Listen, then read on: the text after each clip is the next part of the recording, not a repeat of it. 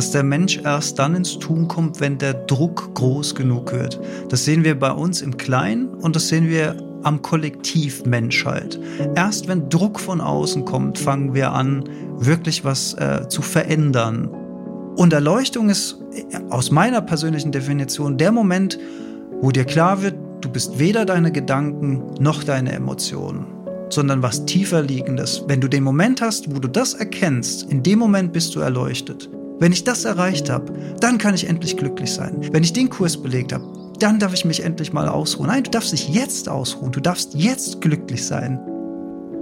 Hey und herzlich willkommen zu drei Fragen von Elvis. Seit über einem Jahr tausche ich mich in diesem Podcast regelmäßig mit inspirierenden Menschen darüber aus, wie ein erfülltes und selbstbestimmtes Leben funktionieren kann. Wie finden wir unsere ganz eigene Geschwindigkeit, unsere Definition von Erfolg und einen gesunden Umgang mit fremden und eigenen Erwartungen? Und wer hat eigentlich unser Ego auf diese Party eingeladen? Es geht um steile Karrieren, Stolpersteine und geplatzte Träume, den Umgang mit Veränderungen und natürlich immer auch um den Sinn des Lebens. Basierend auf drei Fragen, die mir mein damals sechsjähriger Sohn Elvis eines Morgens unangekündigt auf einen Zettel schrieb. Das machst du gerne. Was kannst du gut und was findest du cool? Mein heutiger Gast, Alexander Metzler, ist Speaker, Podcaster und Mediendesigner. Und für mich ein absolut inspirierender Experte, wenn es darum geht, in unserem digitalisierten Alltag die Balance zwischen Kreativität, Gesundheit, Produktivität und Achtsamkeit zu finden. Und im wahrsten Sinne des Wortes eine natürliche Verbindung zu unseren Werten und unserem Platz im Leben zu behalten. Auf dem Weg dorthin hat Alex auch das ein oder andere Tal durchlaufen. Und so spricht er in dieser Folge auch über seinen Umgang mit Depressionen und depressiven Phasen in seinem Leben. Auch deshalb habe ich in den Shownotes die Internetseite der Deutschen Depressionshilfe verlinkt, wo diverse Infos und Beratungsadressen aufgeführt sind. Denn es steht wohl außer Frage, dass jeder Mensch, der Symptome dieser schweren Erkrankung bei sich selber feststellt, sich umgehend in fachliche und medizinische Hilfe begeben sollte. Wir sprechen über die Dinge, die ihn in diesen Phasen unterstützt und ihm geholfen haben über Ernährung, selbstbestimmtes Arbeiten, gesunden Schlaf und den Umgang mit den digitalen Medien und was das alles möglicherweise miteinander zu tun hat. Ich freue mich total, dass ich mal wieder mit Mainz verbunden bin. Und das ist nicht das erste Mal. Die, die ähm, aufmerksamen Hörerinnen und Hörer werden das wissen. Aber ich freue mich ganz besonders, dass ich heute einen ganz besonderen Gast äh, in meinem Podcast begrüßen darf. Lieber Alex, schön, dass du da bist. Lieber Jan, vielen Dank und einen ganz herzlichen Gruß aus Mainz. Ja, aus dem Rhein-Main-Gebiet, sagt man, glaube ich, ne? Das Rhein-Main-Gebiet. So ist es. So ist es. Okay, ich sehe immer, ich sehe bei dir in den Insta-Stories Weinberge und denke mir, krass, ja, da müsste man eigentlich mal wieder hinfahren. Und da müsste man eigentlich mal wieder Zeit verbringen in dieser schönen Region. Ähm, du fühlst dich wohl da, ne? Also wenn du es mal besuchen willst, dann würde ich dir Frühjahr oder Sommer empfehlen, wenn dann die Wingert, wie man sagt, auch schön voller Trauben sind oder natürlich auch Herbst, wenn das alles ja. schön in Gelb und Rot getaucht ist. Ähm, ich fühle mich äh, sehr wohl, obgleich es natürlich hier in der Gegend auch Einschränkungen gibt. Ne? Wir haben natürlich den riesigen Flughafen, der äh, viele Vorteile bringt, aber natürlich auch viel Lärm mit sich bringt. Mhm. Es ist eine sehr kultivierte Landschaft. Das heißt, wir haben sehr, sehr viel äh, Landwirtschaft. Mir persönlich fehlt da hier und da mal so eine kleine ähm, Naturspielplatz drumherum, mal ein paar Bäume, ein paar, ein paar Hecken. Ähm, das fände ich persönlich toll, aber insgesamt mag ich das natürlich sehr und dieses kulturelle Leben mit Weinbergen, Weinfesten, Weinverköstigung, ähm, das ist natürlich hier tief in der DNA in der Gegend drin. Ja. Und können wir vielleicht aber auch noch mal drüber sprechen, wie schlau das eigentlich ist, äh, sich solchen kulturellen Dingen auch immer so hinzugeben. Ah, sehr, sehr spannend. Alex, wir haben ganz viel zu besprechen. Ich bin ein bisschen aufgeregt äh, gewesen schon vor unserem Gespräch. Ähm, wie immer stehe ich vor der Frage, wie genau bereite ich mich vor? Es ist ja kein Interview, ich habe keinen Fragenkatalog, aber ich habe natürlich immer ein paar Stichworte mir aufgeschrieben. Bei dir sind es ganz schön viele geworden. Aber ähm, da ich dich natürlich auch äh, sowohl in deinen Podcasts als auch so bei deinen Aktivitäten äh, auf Social Media verfolge und das immer sehr inspirierend finde. Ähm, es ist eine ganze Menge, die ich da so äh, über, die, über das letzte Jahr so äh, ähm, rausgefunden habe. Und ich würde am liebsten starten eigentlich, ähm, indem ich die Frage, äh, erzähl doch mal, wer, wer bist du eigentlich? Wo kommst du her? Was machst du? Weil das ist so viel und das ist so spannend. Ja, das, das ist halt wirklich viel. Und wo, wo, wo, wo fängt man an, wo hört man auf? Also ich habe, ähm, ja, man, man sagt ja, man fängt ja dann immer gerne an mit so beruflichen Rollen, äh, die man ausfüllt oder Funktionen. Aber ich würde sagen, in erster Linie bin ich erstmal ein Mensch. Ich hatte das äh, Glück, in einem westlichen Land aufzuwachsen, was mir materiell viele Vorteile geboten hat und ähm, kulturell und ähm, was die Weiter- und Fortbildung angeht. Ich glaube, äh, da können wir uns alle sehr, sehr glücklich schätzen. Oh ja. Und äh, aus der äh, aus der Fülle all dieser Möglichkeiten hat sich für mich dann aber auch gleich ein Problem entwickelt, denn ich war ein bisschen überfordert von all den Dingen, die man tun kann, äh, um genauer darauf einzugehen tatsächlich eine berufliche Laufbahn mhm. einzuschlagen. Ich wusste nur immer von vielen, vielen Dingen, auf die ich wenig oder keine Lust habe, aber ich habe sehr, sehr, sehr, sehr spät erst etwas gefunden, wofür ich mich dann auch wirklich begeistern konnte. Und ähm, ja, das Wort Beruf, wo kommt's her? Es kommt von Berufung. Ne? Man fühlt sich zu etwas berufen. Und ich habe mich halt immer gefragt, zu, zu was fühle ich mich denn berufen? Und ich habe mir schon äh, sehr früh angefangen, tiefe Gedanken zu machen äh, über genau die Frage, wo komme ich her, wo gehe ich hin? Ne? Also quasi das, was du eben so salopp anmoderiert hast, das hat mich äh, sehr stark beschäftigt und ähm, hat zu einem meiner heutigen beruflichen äh, Zweige geführt, nämlich äh, zum Speaken, zum Podcasten ähm, zum, zum Message verbreiten, weil ich halt äh, über die Jahre dann für mich festgestellt habe, also ich habe alle diese Rollen, die so erwartet wird, wenn man diese Möglichkeiten hat, habe ich auch ausgefüllt. Ich habe viel gearbeitet, ich habe eine eigene Medienagentur aufgebaut, ich bin und war lange, äh, lange Jahre in einem Angestelltenverhältnis für einen großen Medienbetrieb. Ich habe äh, ein paar Jahre lang äh, Musik gemacht. Äh, da können wir vielleicht auch noch mal einen Schwank drüber machen. Das ist ja dein Gebiet. Das weiß ich ja erst noch. Das weiß ich ja noch gar nicht so lange, dass es da auch noch so einen Punkt gibt. Wahnsinnig spannend, ja. Mhm. Ja.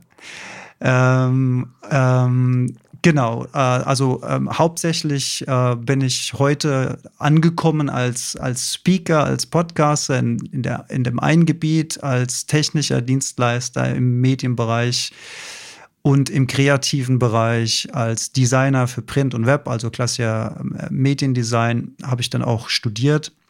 Und, und all diese, interessanterweise sind all diese ähm, Bereiche sehr spät in mein Leben getreten, ähm, aber auch dann miteinander verknüpft. Also so, ähm, es, ist, es ist wie so ein ähm, mit Bällen jonglieren. Ne? Der, der eine, wenn der eine ein bisschen tiefer fällt, geht der andere halt gerade hoch. Schönes Bild, ja. Ja, und so, ähm, so versuche ich dieses Mobile ähm, so am Laufen zu halten. Und ähm, dann könnte man, da könnte man ja jetzt sagen, das klingt, äh, das klingt sehr erfolgreich, was man dann aus den Möglichkeiten gemacht hat. Aber Erfolg ist für mich tatsächlich das, dass ich auch noch Zeit habe, mich um so Dinge zu kümmern, die mich dann auch wirklich mit mit Freude erfüllen. Sei das ein Spaziergang im Wald oder sei das jetzt, was wir gerade machen. Ich meine, wir sind ja privilegiert, Jan, dass wir jetzt um 11 Uhr mittwochs vormittags uns eine Stunde Zeit nehmen können füreinander und so ein Gespräch äh, führen. Oh ja. Und jeder, der in einem festangestellten Verhältnis ist, äh, wird jetzt gerade irgendwo eingespannt sein und diesen Luxus nicht haben, ja. sich diese Zeit rauszunehmen. Du sagst es. Ja. Und das ist, das ist äh, wirklich Erfolg, ein Stück weit Selbstbestimmung und ein, ein, Stück weit dem folgen zu können, wofür man sich berufen fühlt. Mhm. Du sagtest gerade, ähm, du war, hattest aber mal eine in leitender Funktion, glaube ich, eben auch eine, eine Festanstellung. Ähm, hast du das deswegen geändert, weil du das, weil du mehr Freiheit brauchtest für deinen Alltag? Mhm. Also die äh, leitende Funktion hatte ich in meiner Agentur. Mhm. Immer wenn ich äh, ein Projekt bearbeitet, also projektbezogen mit Teams, kleineren oder größeren Teams dann zusammengearbeitet habe. In der Festanstellung hatte ich keine leitende ähm, Position, aber die, die Festanstellung war fast mal eine Vollzeitanstellung. Okay. Und äh, das war, also für mich persönlich, ne, das ist ja auch nie allgemeingültig, ähm, sondern das ist, ein, das ist eine gut bezahlte, interessante Stelle gewesen. Aber ich wollte auf jeden Fall auch selbstständig äh, arbeiten, auch. Also mhm. einfach aus aus Gründen, wie schon genannt. Äh, am Anfang geht man da mit dem Gedanken hin, dann habe ich mehr Zeit für mich. das ist am Anfang natürlich völliger Nonsens, weil du am Anfang in der Selbstständigkeit auch wahrscheinlich, wenn du nicht wahnsinnig viel Glück hast, auch erstmal richtig ranklotzen musst, bis du das ein bisschen aufgebaut hast. Ähm, aber zumindestens bist du dein eigener Chef und kannst deine Zeit einteilen und hast dieses Gefühl der Selbstbestimmung, auch wenn es natürlich phasenweise auch fremdbestimmt ist durch die Projekte und durch die Kunden. Und so habe ich, um auf deine Frage zurückzukommen, ähm, den Anteil der Festanstellung über die Jahre peu à peu reduziert, runtergefahren und meine anderen Bereiche aufgebaut. Immer schön langsam. Auch ein spannendes Thema, weil mich natürlich auch interessiert, wie digital oder wie eben nicht digital ist dein Leben und wie teilst du es dir ein. Das nur schon mal vorweg. Ähm, äh, aber wie du gerade sagst, also die Selbstständigkeit, äh, das hat sich natürlich auch sehr stark verändert. Ich glaube, wenn man früher jetzt sagt, okay, ich mache mich in den 80er Jahren als Bauunternehmer im Ort äh, ähm, selbstständig, dann war wahrscheinlich auch nicht abends äh, um, um 18 Uhr Schluss, sondern dann ging man noch zu Veranstaltungen, wo vielleicht wo man Bauherren oder äh, äh, traf und, und Aufträge akquirieren konnte. Manchmal bei Veranstaltungen, manchmal vielleicht einfach auch nur in der Dorfkneipe. Heute ist es natürlich ein bisschen so, dass man sagt, okay, ich könnte jetzt weiterarbeiten. Gar nicht unbedingt im, im, in, in, der, in Begegnung im Eins zu eins, sondern ich könnte jetzt einfach nach Hause kommen, selbst wenn ich mein Büro nicht zu Hause habe als Selbstständiger. Und könnte das Laptop aufklappen und könnte weitermachen. So. Oder an welchen Devices auch immer. Ähm, ich habe dich kennenlernen dürfen, genau vor einem Jahr, glaube ich, weil du da auf dem Kanal von ähm, Lara Bornheimer äh, so ein, ja, wie soll ich sagen, so eine Stunde Takeover, nennt man das Takeover? Äh, also den Kanal kurz mal übernommen hast und ähm, zu einem für mich sehr inspirierenden Thema gesprochen hast. Und ich, äh, ich habe dich also digital kennengelernt und habe dann über dich digital äh, in der weiteren Recherche, weil ich dir ab da natürlich folgte auf den Netzwerken, kennengelernt, dass du jemand bist, der auch das Analoge, die Natur, das, die Stille, das äh, ähm, sehr in dein Leben implementiert hast. Ähm, und in unserem kleinen Eingangsgespräch fiel, glaube ich, häufiger bei uns beiden das Wort Balance. Und hm. wie ist das so mit dieser Balance bei dir zwischen digital und analog? Mhm. Ja, das ist eine ganz spannende Frage. Also du hast ja, du hast ja eben den, den Bauunternehmer angerissen. Ich habe von Anfang an digital gearbeitet im, in meiner Berufsbahn. Ähm, Mitte, Ende 90er Musik war gerade so die, die Zeit, wo von analogen Pulten so allmählich, du wirst dich erinnern, allmählich genau. umgestellt wurde. Ne? Fr früher war man stolz auf, auf das Riesenmischpult, was irgendwann genau. da stand. Ja. Uh, irgendwann war das so, eine, so, so ein kleines Ding mit digital, da war noch viel Total. Skepsis und man hat darüber philosophiert, ob ein, ein, Röhrenverstärker jetzt doch anders klingt als ein digitales Gerät. Und ich glaube, da ist am Ende des Tages auch was dran. Ich ja. glaube es auch immer noch, ja. Aber ähm, von daher bin ich äh, zwar als Kind, wir sind ein sehr ähnlicher Jahrgang, du bist, glaube ich, 74 geboren, ich bin 75 Das solltest du geboren. doch nicht sagen. Oh, Entschuldigung. Ich bitte doch. Bitte, Kannst du dann wieder rausschneiden? nein, nein, das hatte ich, das hatte, ich fand es gut. Ich bin älter als du, nur ein Jahr, aber ich bin der Ältere ja. von uns beiden, ja. Aber demnach haben wir ja beide eine völlig analoge Kindheit und weitgehend analoge Jugend erlebt und haben, die Digitalisierung ist nach und nach in unser Leben getreten. Ja.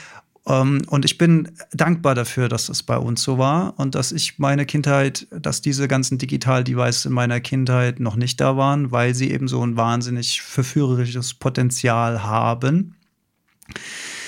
Wie ich persönlich, also der, der erste Schritt, um zu einer digitalen Balance zu finden, ist, glaube ich, das Bewusstsein darüber, dass diese digitale Welt eine von, von Menschen erdachte Welt ist. Die hat keine, keine absolute Realität. Das sind Erfindungen der Menschheit. Oh ja. ähm, sie bringt wahnsinnig viele Vorteile mit sich. Wir können international uns miteinander vernetzen. Wir können mit Menschen in Kontakt bleiben, die gerade auf der anderen Seite vom Erdball sind. Wir kriegen äh, private und öffentliche Informationen sehr, sehr viel schneller. Auch wichtige Sachen. Ich habe gerade gestern mit einem Kumpel von mir via WhatsApp äh, gesprochen, der jetzt äh, in LE lebt, habe mich mit dem mal wieder ausgetauscht. Der war gerade in der Wüste mit seinen Kindern, hat mir von dort aus Bilder von der Wüste geschickt. Ich meine, crazy shit, oder?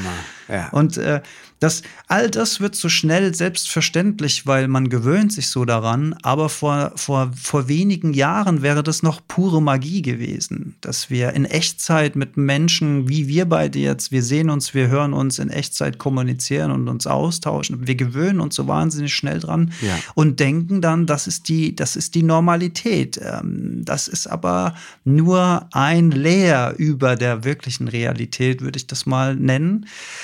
Und ähm, wenn ich dafür so ein bisschen Fingerspitzengefühl entwickle, welche Botschaften mich da erreichen sollen und, und jeder natürlich diese und auch wir beide diese digitalen Medien nutzen, um unsere Botschaften zu verbreiten. Und wenn ich das hochrechne auf all die Menschen, die diese Devices und Kanäle nutzen, um ihre Botschaften zu verbreiten.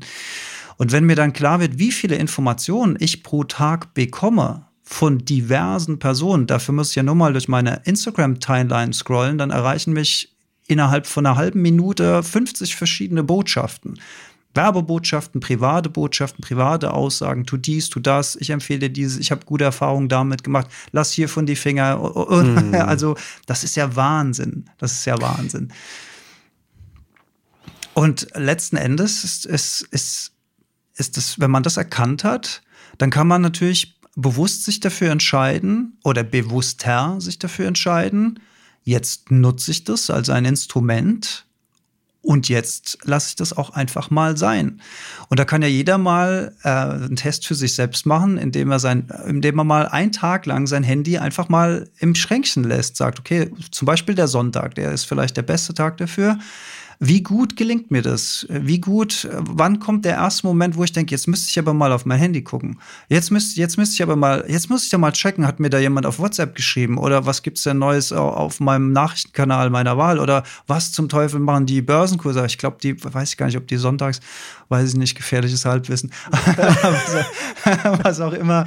Also wann kommt der erste Moment, wo ich denke, so, oh, mir fehlt jetzt irgendwas in meiner Hand. Ich habe das, ich habe das Gefühl, ich bin nicht mehr dabei.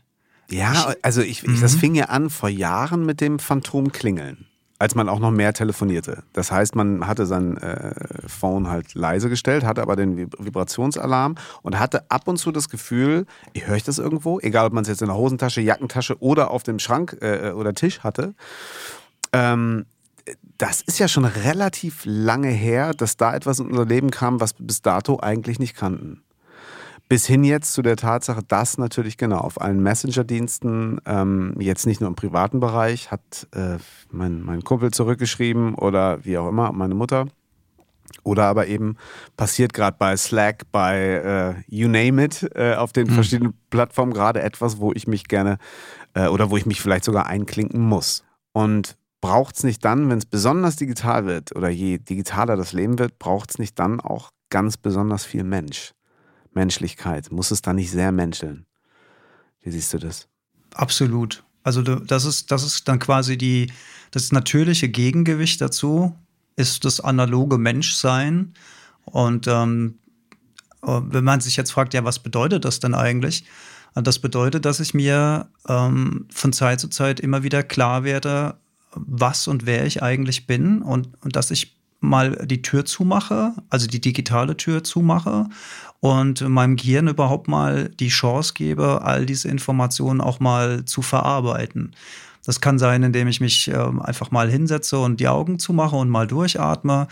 Ähm, früher war das übrigens ganz natürlich. Da gab es Zeiten, da hatte man sozusagen Langeweile. Kannst du dich daran noch erinnern? Ich kann mich da sehr gut daran erinnern. Ja. Da gab es Langeweile. Da gab es einen Moment im Leben, wo man einfach nichts mehr zu tun hatte. Mhm. Und dann hat man äh, im Raum rumgeguckt und sich gefragt: Ja Gott, ist mir langweilig. Was mache ich denn jetzt eigentlich? Ja. Oder man hat am Bus gewartet oder man hat auf einen Kumpel gewartet, wo man verabredet war mhm. oder was es auch immer sei. Es gab äh, Lehrzeiten oder ähm, äh, Arztzimmer bis man, bis man zum Termin kommt. Es gab genau. äh, einfach Leerlauf. Ja. Und Menschen füllen diese Räume heute alle sofort mit digitalen Informationen, indem sie zu zum Handy greifen, indem sie irgendwas daddeln oder kommunizieren oder was auch immer. Und was passiert im Gehirn? Das Gehirn wird ständig mit neuen Informationen gefüttert und kann sich gar nicht um die alten kümmern. Das heißt, da entsteht eigentlich eine Schlange im Gehirn, die abgearbeitet werden will. Und das passiert dann äh, vermutlich jetzt auch vermehrt dann im Schlaf, weil das so der einzige Bereich ist, wo wir bisher noch nicht digitalisiert sind. Und es kann natürlich auch ähm, dazu führen, und das kann einer der Säulen sein, warum so viele Leute heute Schlafprobleme haben. Mhm. Unter anderem, weil diese Informationen alle im Gehirn drin sind und wir dann, wenn wir Freizeit haben, abends äh, nicht etwa dann auch mal nochmal einen Spaziergang draußen machen oder ein bisschen zur Ruhe kommen oder uns einfach mit unserem Partner slash Partnerin unterhalten mhm. ähm, und sozial interagieren, sondern weil doch viele von uns sich dann abends vor den Fernseher setzen und statt einer Folge von der Serie dann halt drei Folgen gucken oder mhm. nochmal einen Computer anmachen und daddeln. Das heißt, wir, wir verbringen unsere Freizeit digital und viele von uns arbeiten beruflich digital. Und dann muss man sich halt schon die Frage stellen, wie schlau ist es, wenn ich abends immer noch in irgendein Endgerät reingucke, anstatt meinem Gehirn mal ein bisschen Freiraum zu geben, Erholungspause zu geben und auch mal wieder ein bisschen zurück zu mir selbst zu finden, zu meinen eigenen Gedanken, zu meinen eigenen Emotionen, zu dem, was in mir passiert. Und mich nicht ständig damit zu beschäftigen, was passiert denn in allen anderen statt mal wieder in mich reinzuhören.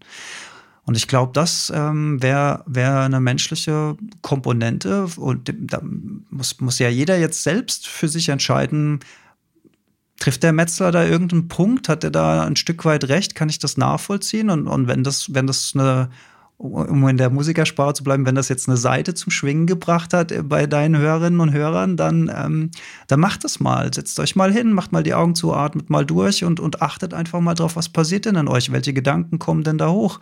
Schnappt euch äh, Freund, Freundin, geht mal wieder im Wald spazieren und, und, und, und atmet mal dort frische Luft ein und achtet mal auf die Stille, die da herrscht. Wir haben keine Stille mehr in unserem Leben. Es ist immer alles beschallt.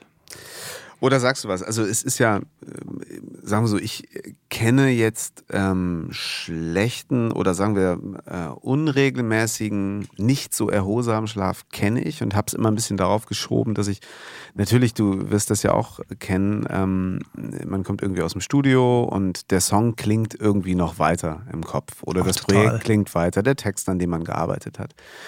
Ähm, das habe ich immer so ein bisschen darauf geschoben und habe mich auch damit arrangiert und sagte, okay, alles klar, ich müsste wahrscheinlich jetzt ähm, den, den Heimweg schon anders gestalten und sagen, okay, da ist zum Beispiel das Handy schon aus. Da höre ich dann vielleicht auch keinen Podcast, da höre ich äh, keine Musik und ähm, merke aber in Gesprächen mit, mit Freunden, die aus vermeintlich, wie soll ich sagen, mehr 9-to-5-Jobs kommen, wo ich immer gedacht habe, ach, die kriegen das super hin. Die gehen abends nochmal eine Stunde Tennis spielen oder gehen nochmal joggen oder haben noch irgendeine andere Verabredung und dann fahren die nach Hause und dann gehen die auch bestimmt nicht so spät ins Bett, dann haben die auch nicht so spät gegessen und dann haben die einen guten Schlaf.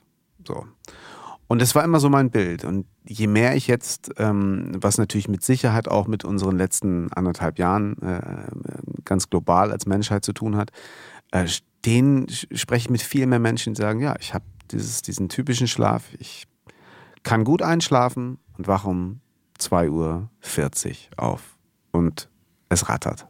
So. Und dieser erholsame Schlaf findet einfach nicht mehr statt. Ich bin ja jetzt kein Fachmann, du bist da, glaube ich, äh, sehr viel mehr im Thema. Ähm, was machst du, um gut in den Schlaf zu kommen, beziehungsweise ähm, um wirklich den Schlaf als erholsamen, äh, ja, das, was es eigentlich ganz, ganz, ganz ursprünglich sein soll, um, um, um da auch wirklich ähm, ja sehr, sehr, sehr, wie soll ich sagen, ähm, sehr bewusst äh, mit umzugehen? Mhm. Ja, gucken wir uns doch mal an, welchen gesellschaftlichen Stellenwert der Schlaf in, unserer, in unserem westlichen Leistungsdenken hat. Ist doch bei, bei vielen Menschen der Schlaf eher so, äh, muss man halt machen, äh, ist halt so. Ne? Mhm. Aber wer geht denn schon mit der Intention schlafen, sich jetzt wirklich zu erholen? Ähm, wir kennen alle diese Geschichten von, von Managern, die irgendwie nur fünf Stunden Schlaf brauchen und gleichzeitig zehn Firmen managen. Das sind, äh, das sind in unserer Gesellschaft die Erfolgstypen. Die werden gehypt, die sind auf dem Titelblatt vom Magazin. Zu denen sieht man hoch, die haben es geschafft, die haben Erfolg, die haben Geld, die haben Macht, die haben Einfluss bla, bla, bla. Ich will bla. nicht ins Wort fallen und ich denke, will dich immer fragen, ist das wirklich noch so, Alex? Oder verändert sich da gerade was? Das verändert sich total. Äh, ich meine, es ist gut, dass wir Macher haben, die was nach vorne bringen. Und ich habe riesen Respekt vor jedem, der eine Firma aufbaut und Angestellte hat, die ja. er bezahlen kann und die ihre Familien damit ernähren kann. Ich, ich will es auch wirklich zu keiner Seite kippen lassen. Total. Aber dieses, dieses gesellschaftliche Bild, das wir haben von, von diesem Erfolg, von diesem vermeintlichen Erfolg und von diesem Druck, Ne? Und das geht zu, zu, zu Lasten des Schlafes, weil ich mir dann vielleicht auch sage, hey, ich bin ein Typ, der braucht eigentlich acht Stunden Schlaf, aber ich habe jetzt gelesen, Elon Musk, der schläft jede Nacht nur fünf Stunden und der baut Raketen und der baut E-Autos. Wenn der das hinkriegt, dann muss ich das doch auch hinkriegen ja. und so weiter. Nein, fuck, muss ich nicht. Ja, es reicht vielleicht auch einfach, wenn ich meine Familie ernähren kann, wenn ich ein freundlicher Typ bin, wenn ich meine Nachbarn morgens grüße und wenn ich meine Haustiere gut behandle und vielleicht weniger Fleisch esse. Vielleicht ist das ja auch schon ein riesen Riesenerfolgsstory. Wie du das in einem Satz auf den Punkt bringst. Ja, herrlich. Cool. mhm. Und ja, ähm, wie, was mache ich, um einen guten Schlaf zu kriegen? Also, Tipp, also ich habe tatsächlich ein paar Reihe äh, von, von, von Tipps, weil ich mich auch viel mit Biohacking und sowas beschäftige. Ein festes Abendritual ist zum Beispiel eine ganz schöne Idee. Wenn wir, wenn wir uns an unsere Kindheit erinnern, da gab es automatisch, zumindest wenn unser Elternhaus intakt war, gab es automatisch Rituale, dass um sieben, halb acht, acht äh, die Mama oder der Papa irgendwann gesagt hat, so, Bub, du gehst jetzt ins Bett.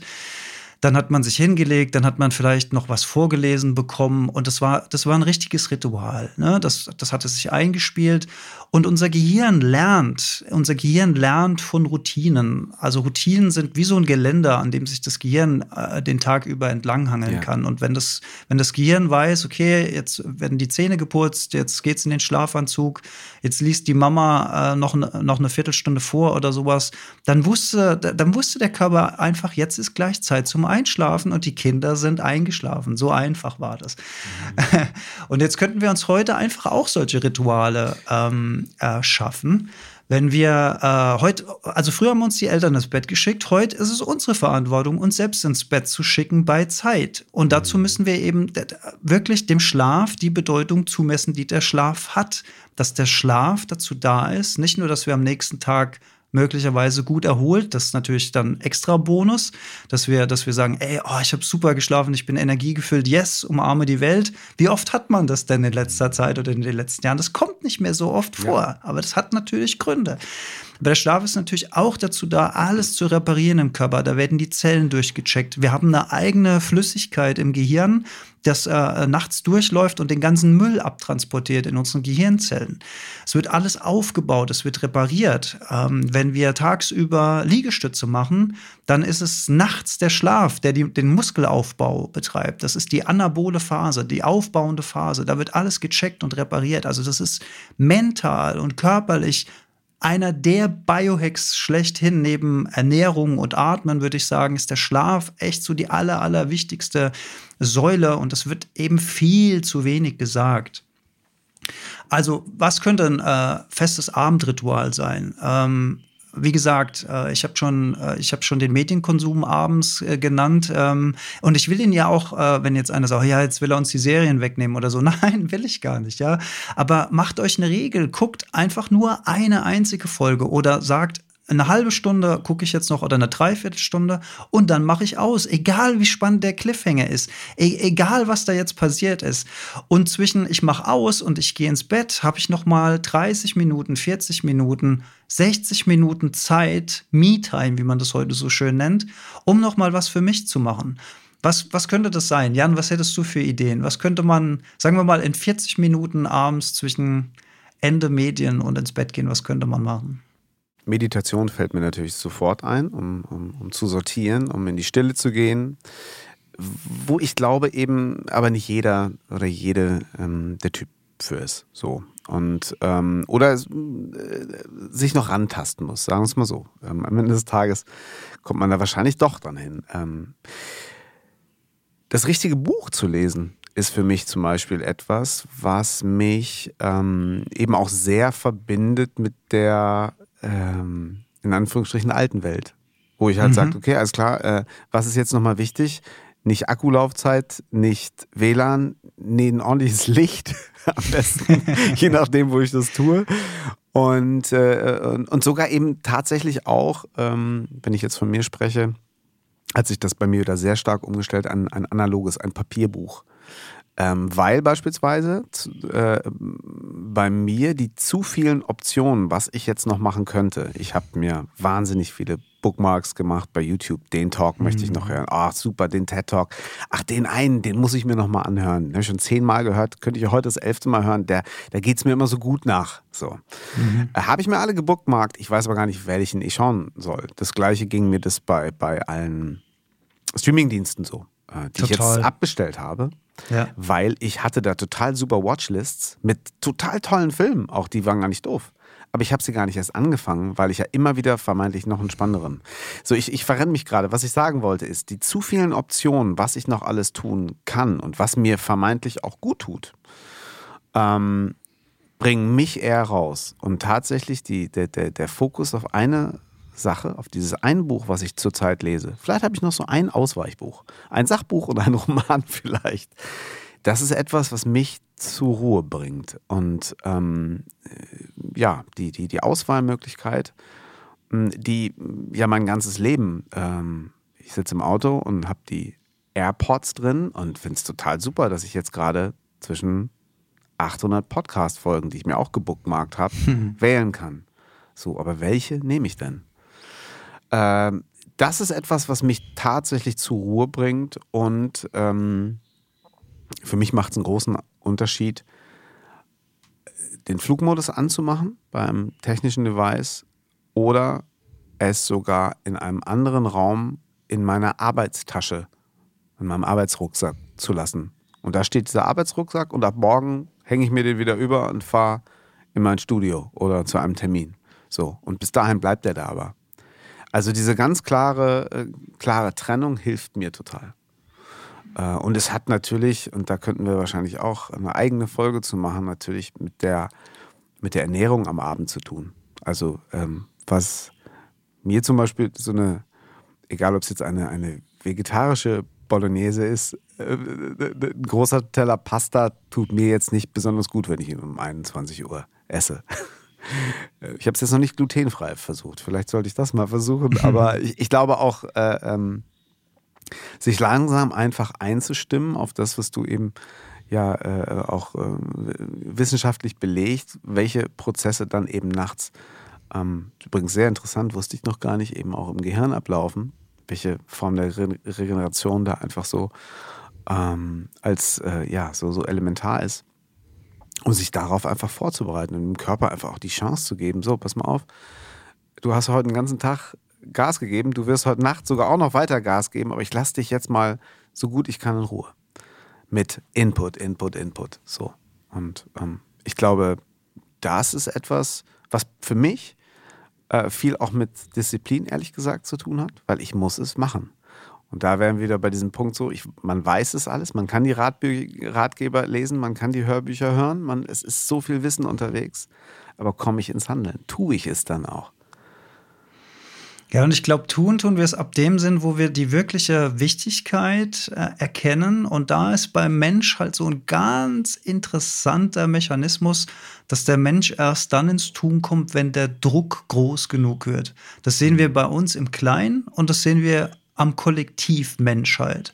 Erst wenn Druck von außen kommt, fangen wir an, wirklich was äh, zu verändern und äh, ja, vielleicht in, in, eine positive Art und Weise in eine Evolution zu gehen. Und so ist es mhm. im Kleinen auch. Ne, solange es nicht weh genug tut, sind wir in unserer bequemen Komfortzone. Und deswegen ist es aber auch so äh, schön, dass es so Formate wie Podcasts jetzt ja auch in unserer digitalen neuen Welt gibt. Es hat vor ein paar Jahren ja zumindest bei uns hier in Deutschland auch noch nicht großartig stattgefunden, ja.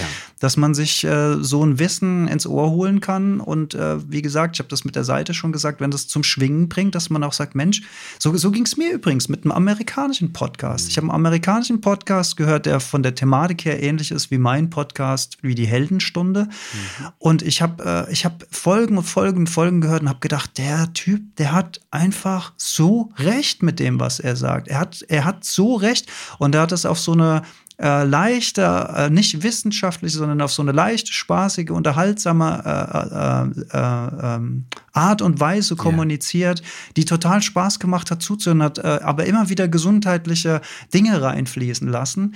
Und es geht darum, am Ende des Tages geht es darum, Verantwortung zu übernehmen. Für uns, für unsere Gesundheit mhm. und darüber hinaus gedacht natürlich auch, äh, äh, damit wir da sind für unsere Familie, für unsere Liebsten, für unsere Freunde, damit wir in der Lage sind, auch diese zu supporten. Denn wenn es uns schlecht geht, wenn wir schlecht schlafen, wenn wir schlecht gelaunt sind, wenn wir im Tief drin sind und dann äh, zu süßen Sachen greifen, um da irgendwas in uns auszugleichen, wenn wir uns dann schlechter ernähren, wenn wir dann krank werden, dann haben wir nichts von uns, dann haben die anderen nichts von uns. Ja. Also da hängt ja, da hängt ja so wahnsinnig viel drin. Aber jetzt äh, bin ich gerade aufs Thema Ernährung gekommen. Das, was du gesagt hast, war natürlich absolut richtig. Äh, äh, dass wir äh, so spät möglicherweise uns da nicht mehr so wahnsinnig viel reinpfeifen sollten. Das wäre wär zumindest ernährungstechnisch ein guter Ansatz. Wenn jetzt jemand sagt, ja, ich komme aber erst zu spät nach Hause und dann habe ich erst die, die Chance zu essen, dann ist das natürlich fein. Aber auch da gibt es einen Unterschied. Ich kann mir natürlich so ein mit Heißhunger so einen Teller Teller Pasta reinschaufeln ohne Ende, weil ich, weil ich Hunger habe. Ich kann aber auch diesen Teller Pasta ganz langsam und bewusst mhm. essen. Ne? Ich sage jetzt noch nicht mal, dass man nicht den Teller Pasta essen soll. Also wenn man, wenn man was leichteres isst, wäre es schlauer als Pasta. Aber wenn es denn die Pasta ist, auch die kann man wirklich langsam essen. Mhm. Auch die kann man kauen, kauen, kauen. Wir sind äh, von, von unserer Physiologie her äh, eher bei den Pflanzenfressern als bei den Fleischfressern. Das heißt, wir schlingen keine, keine Brocken runter, sondern wir kauen. Ja. Und äh, wir, äh, wir vermischen das Ganze mit Speichel. Da wird das schon teilzersetzt. Und unser Magen erwartet eigentlich einen Brei, den er bekommt. Äh, das heißt, äh, mal mitzählen, mal 30 Mal kauen, 35 Mal kauen, mal gucken, wie sich die Konsistenz dann im, im, im Mund verändert hat, wenn wir so viel kauen und was das dann an Leichtigkeit bedeutet, weil das ist, das muss man sich ja auch klar machen. Die Arbeit, die wir mit Kauen abnehmen, muss der Magen nachts dann nicht mehr leisten mit Verdauungstrakt. Das ist, das ist alles so Binsenweisheit, das ist alles so logisch, aber keine Sau macht's. ja, ich kann nur eine Folge deiner Heldenstunde empfehlen, wo du, glaube ich, sehr äh, ausführlich über dieses Thema sprichst. Ich, äh, ein guter Freund von mir, der lebt ähm, äh, zurzeit oder schon einige Zeit ähm, in Plum Village, in dem wunderbaren Ort von Hanh in Südfrankreich. Hm. Und ähm, wir trafen uns wieder und gingen zu dem vietnamesischen Restaurant, wo wir schon häufig waren, auch in seiner, äh, vor seiner Zeit dort. Und es hatte sich einfach so wahnsinnig was verändert. Wir saßen nicht beide vor unserem Curry und ich redete los und äh, aß dabei und so weiter. Also ich habe jetzt nicht runtergeschlungen, aber naja, es war halt jedenfalls was anderes, als was er machte, weil er einfach vor diesem Curry erstmal saß und atmete und würdigte und das hat er mir nicht irgendwie auf eine Art und Weise so nach dem hey, das musst du auch machen, sondern ich habe einfach gemerkt, er hat es für sich praktiziert, weil das einfach Teil seines Lebens und weil er einfach gemerkt hat, Leute, das ähm, alles andere funktioniert für mich gar nicht mehr. Worauf ich eben noch mal so ein bisschen kam, ist, oder du sagtest, wir müssen erst, der Druck muss so hoch sein, dass wir etwas verändern. War das bei dir auch so ein bisschen so? Gab es so einen richtigen Moment, wo du sagtest, so, Cut, Freunde, bis hierhin und nicht weiter? Oder war das, hat sich das ergeben über einen Zeitraum? Ja, ja, ja. Nee, nee, ich, ich musste richtig tief ins Tal, um dann wieder langsam einen Aufstieg zu machen. Ähm, das, das fing im Grunde genommen an, äh, da wo wir auch angefangen haben, äh, äh thematisch in, unserem, in unserer heutigen Folge zu sprechen, Jan. Also das, was ich am Anfang gesagt habe, diese jahrelange Orientierungslosigkeit der beruflichen Findung, das war was, was mich als Jugendlicher oder junger Erwachsener doch sehr belastet hat. Äh, mein, mein Vater hat da sehr viel Wert drauf gelegt, dass äh, ich einen anständigen Beruf erlerne und eben auch genug Geld verdiene, um mal eine Familie ernähren zu können. Und alles richtig, äh, auch klassisch, ist auch, glaube ich, Teil seiner Aufgabe, diese, diese Werte an die Kinder weiterzugeben. Ähm, hat aber auf mich wirklich viel Druck ausgeübt. Ähm, ähm, ohne, also ohne, dass er das jetzt bewusst wollte natürlich. Aber ich habe das natürlich mit mir rumgeschleppt, weil ich ähm, eben Schwierigkeiten hatte mit der beruflichen Findung. Das, das war so ein Teil. Dann habe ich immer, ich war immer ein sehr, sehr, sehr verkopfter Mensch. Ich habe immer wahnsinnig viel in Frage gestellt und über Dinge nachgedacht. Und dann, dann habe ich mir angefangen, dann war die 80er, da war Umweltschutz war für mich immer ein Thema, weil ich mich sehr verbunden fühle mit der Natur. Ich finde das immer noch nach wie vor das Kostbarste, was wir Menschen auf der Welt haben und wir müssten es eigentlich schützen. Und ich bin schon in den 80er Jahren damit, ähm, und da war ich ja wirklich noch nicht so alt, habe ich schon echt darunter gelitten. Ich erinnere mich an die äh, vermeintlichen Chemieunfälle am Rhein, wo dann oh ja. der Rhein in verschiedensten Farben gefärbt war. Du hast Bilder im Fernsehen gesehen von Fischen, die an der Oberfläche geschwommen sind, die alle tot waren. Ja. Äh, dann war es das Thema, dann war es der saure Regen, dann war es das Waldsterben. Und das, das alles hat mich als, als Person wirklich dauerhaft belastet. Dann waren es Kriege, dann war es der erste Irakkrieg. Da weiß ich noch, da, da haben wir in der Schule sogar so, so, so eine mini kleine Demo gemacht, kein Geld für Öl und so. Mhm. Äh, halb im Spaß, halb im Ernst irgendwie. Ähm, und ich fand das, also wenn ich darüber nachgedacht habe und habe immer nur diesen Aspekt der Welt mir betrachtet, mhm. ähm, und habe angefangen, mir immer mehr Sorgen zu machen um mein eigenes kleines Leben, aber auch um unsere Erde, auf die wir leben. Und, und ich glaube, ein, ein Zusammenspiel all dieses Gedankensalates in mir hat äh, dazu geführt, dass ich in eine sehr schwere Depression gefallen bin, die über viele Jahre angedauert ange, äh, hat. Das ja. war so etwa zwischen 25 und 35. Mhm. Ähm, mal besser, mal weniger besser, äh, der, der Verlauf. Ähm, aber da war ich, also da, da bin ich dann, also da gehst du ja natürlich auch äh, noch jahrelang dann norm relativ normal damit um. Also bevor es dann überhaupt eine Diagnose gibt, dann ja. wunderst du dich halt einfach nur, alle anderen finden das alle so geil und du kannst damit irgendwie nichts anfangen. Warum kannst du denn nicht einfach, ich komme ja hier vom Dorf, ne? Warum kann ich nicht einfach am Wochenende in die Kneipe gehen und Bier saufen und finde ja. das total geil wie alle anderen? Wieso, wieso will ich, wieso macht mir das nichts? Wieso, also, mhm. wieso kann ich mit all diesen Dingen nichts anfangen. Ja. Ähm, tja, und äh, ja, das hat mich dann irgendwann in so eine Einbahnstraße geführt. Ähm, das hat mich aber auch dahin geführt, dass ich dann, äh, also nebst dem, dass ich dann auch ärztliche Hilfe brauchte, weil ich an einem Punkt war, wo ich auch so gut wie arbeitsunfähig war, hat mich das aber auch dann zu gewissen Büchern geführt, zu gewissen Hörbüchern geführt. Mein, meine Einstiegsdroge in die Spiritualität, das war zu, äh, der, der, der Klassiker von Dale Carnegie, Sorge dich nicht lebe. Ne? Ich hatte äh, damals habe ich noch meine Firma in Frankfurt gehabt, bin oft im Stau gestanden morgens und abends und habe dieses Hörbuch immer und immer und immer und immer wieder gehört. Und am Anfang habe ich so viele Sachen überhaupt nicht verstehen können, von was er da gesprochen hat. Das war für mich eine völlig andere Welt. Aber je öfter ich, ich wenn man ein Bild dazu braucht, das ist wie Erde wo man einen Samen drauf gibt. Ne?